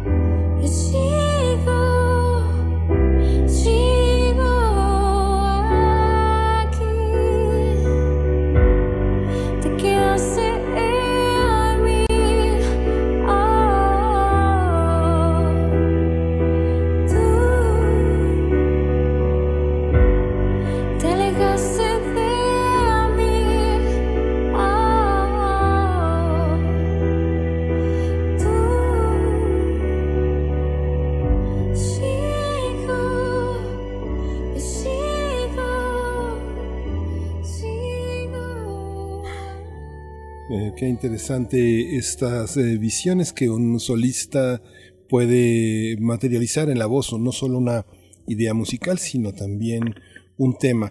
¿Cuáles son, eh, cuáles son eh, los temas que adoptan una forma musical? ¿Aparecen juntos o lo que uno viene cargando desde donde viene eh, se materializa primero como literatura, como un ritmo poético y luego como música? ¿Cómo es ese proceso en ti, Natalia? Mm, siento que eh, es diverso. Eh, hay canciones que nacen desde un beat, por ejemplo, de batería. Eh, hay otras canciones que nacen en la calle por algún, algún, no sé, desde alguna bocina o algo que uno escucha que te inspira a crear algo. A- o a veces estoy durmiendo y se me vienen como melodías que me despiertan o mm, siento que es muy es muy diverso también. Hay muchas veces que improviso me encanta la improvisación arriba de acordes. También eh, mucho tiempo improvisé arriba de, de, un ritmo tocando batería em, y mm, y la forma de composición de, de Cisne Helado Negro en especial fue muy particular porque eh, muchas de las canciones nacieron en medio de giras, de aeropuertos, de aviones, mientras yo era baterista de Mon Laferte y mientras estábamos tocando por el mundo. Y mm, muchas canciones las fuimos desarrollando por teléfono, eh, con Sinclavi, mi productor, trabajamos mucho a distancia, fue un gran desafío. Eh, no es fácil eh, crear un disco y estar viajando y estar a distancia trabajando en él. Y para mí eso también significa Cisne Lado Negro, como comenzar con mi proyecto, pero eh, viajando y en los ratos libres o días libres de las giras eh, podíamos avanzar. Y, y como te digo, hay muchas canciones que eh, surgieron, eh, por ejemplo, desde un ukelele que me compré eh, en algún viaje, desde el cuatro, que es un instrumento venezolano, desde la guitarra, desde el piano y muchas veces improviso melodías, hay veces que esas melodías salen con algunas palabras y eso son como pistas que me dicen hacia dónde va a ir la canción, otras veces escribo la letra, creo que todas las posibilidades. Es, el corazón de la composición musical lo que nos estás comentando y es también un espacio muy íntimo, eh, Nati, y, qué bonito escucharlo eh, de un artista como tú. Hace un momento te preguntaba sobre el proyecto de Silenciadas. Cuéntanos, por favor, de qué va y quiénes participan.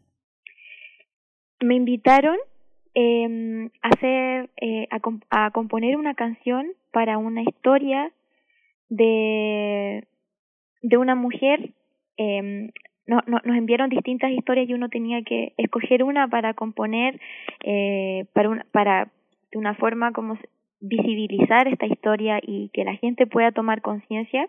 Y hay distintas artistas de Chile y de México también, aquí, de aquí en México, creo que invitaron a vivir eh, Quintana, y a Leiden. Y mm, en Chile a otras grandes artistas y compañeras de la música y cada una con su identidad eh, musicalizó una historia e hizo una canción y, y fue una campaña muy poderosa que se lanzó, como les decía, para, para que la gente tomara más conciencia eh, y, y para mí fue muy, muy especial participar. Escogí una historia que se había desarrollado en Valdivia, mi ciudad natal.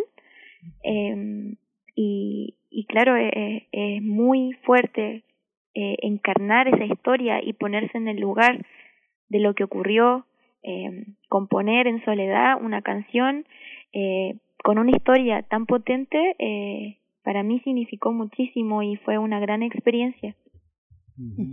Sí. Berenice, ¿tienes una pregunta más? Sí, sí, también, por supuesto, saber, bueno, el título de tu disco es Cisne Lado Negro y yo te quiero preguntar, Nati, eh, si habrá otro lado del cisne o qué es lo que estás eh, preparando, cómo pinta el 2021 para Cancamusa. Sí, ah, va a haber una transformación. Eh, cisne es para mí eh, un disco muy especial y como les decía, partí con el lado oscuro. Este 2021 Cisne va a cambiar de color y aún no tengo definido el, el, el color, eh, pero la música va, va, va a ir definiendo eso, pero sin duda va a ser un disco mucho más arriba eh, porque mm, Cisne Lado Negro es mucho más dark y, y ahora este 2021 quiero mostrar otro color de mí y de mi música. Eh, y bueno, todo esto de los colores, eh, respondiendo a una pregunta que me habías hecho antes que ahora recordé con respecto a lo de pop cinemático, eh, hay una relación que tengo con el color y con la imagen que viene desde muy niña. Eh, mis padres son diseñadores y mi mamá em, eh, era fotógrafa, entonces hay como una relación con, con todo este lado de las imágenes y, y los colores.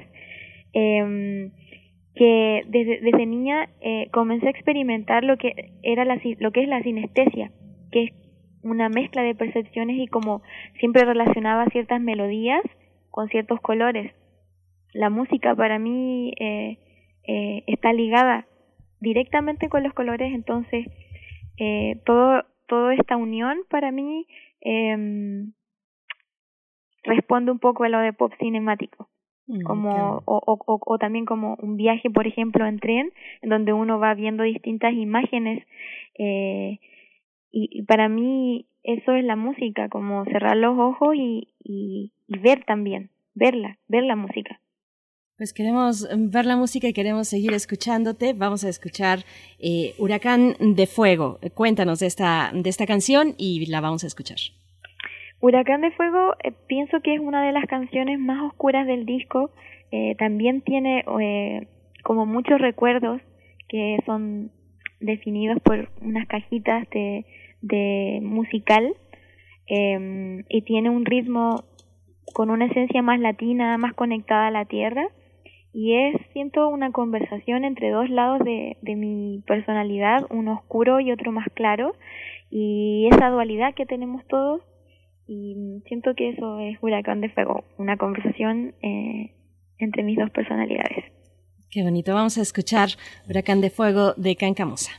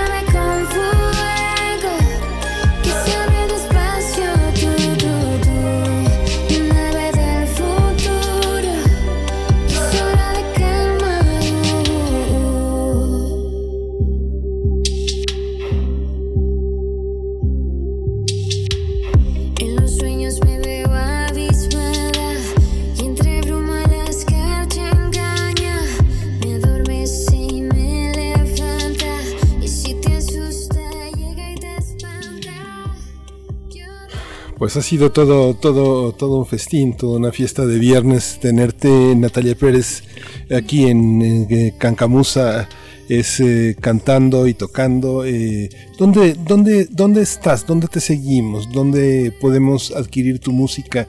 ¿Dónde podemos apoyar y disfrutar de este proyecto? Eh, mi música está en todas las plataformas digitales, eh, Spotify, Deezer, en todas. Eh, me encuentran como Cancamusa. En mis redes sociales también encuentran mi música y también como arroba cancamusa en todas las plataformas y, redes sociales. YouTube, estoy en todas partes como, como todas y todos hoy en día. Perfecto. Pues eh, Nati, te agradecemos mucho esta charla, eh, qué, qué, rico escuchar eh, tu música, nos quedaremos también esperando el otro lado cromático del cisne cuando, cuando llegue, pero nos quedamos disfrutando lado negro, cisne, lado negro, y pues vamos a ir con una última canción, Late, es lo que vamos a escuchar, cuéntanos de ella y con eso te despedimos. Gracias a ustedes también por el espacio. Em, Late es una de las últimas canciones que compuse para Cisne Lado Negro, ya con la necesidad de, de, de, hacer música con otro espíritu, siento que es la canción más alegre y como más, más brillante en cuanto como a, a color del disco.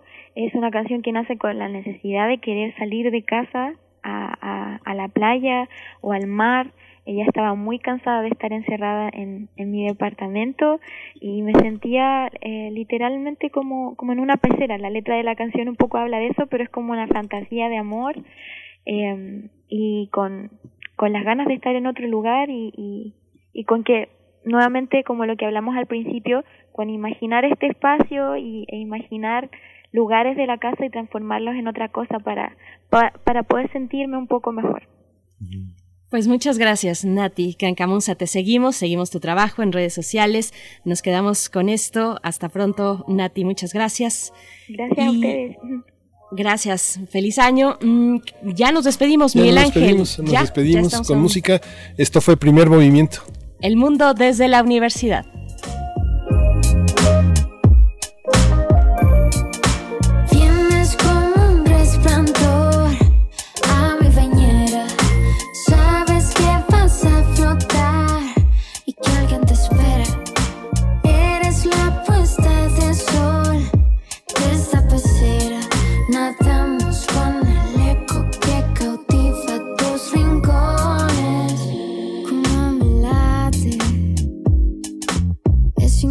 inevitable.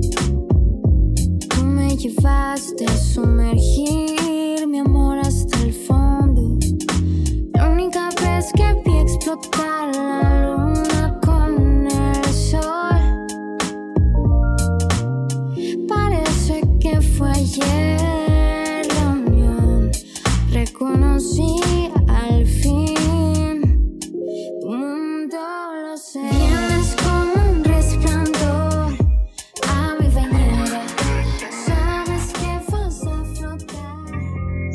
Radio UNAM presentó Primer Movimiento. El mundo desde la universidad. Con Berenice Camacho y Miguel Ángel Quemain en la conducción. Frida Saldívar y Violeta Berber, producción. Antonio Quijano y Patricia Zavala, noticias.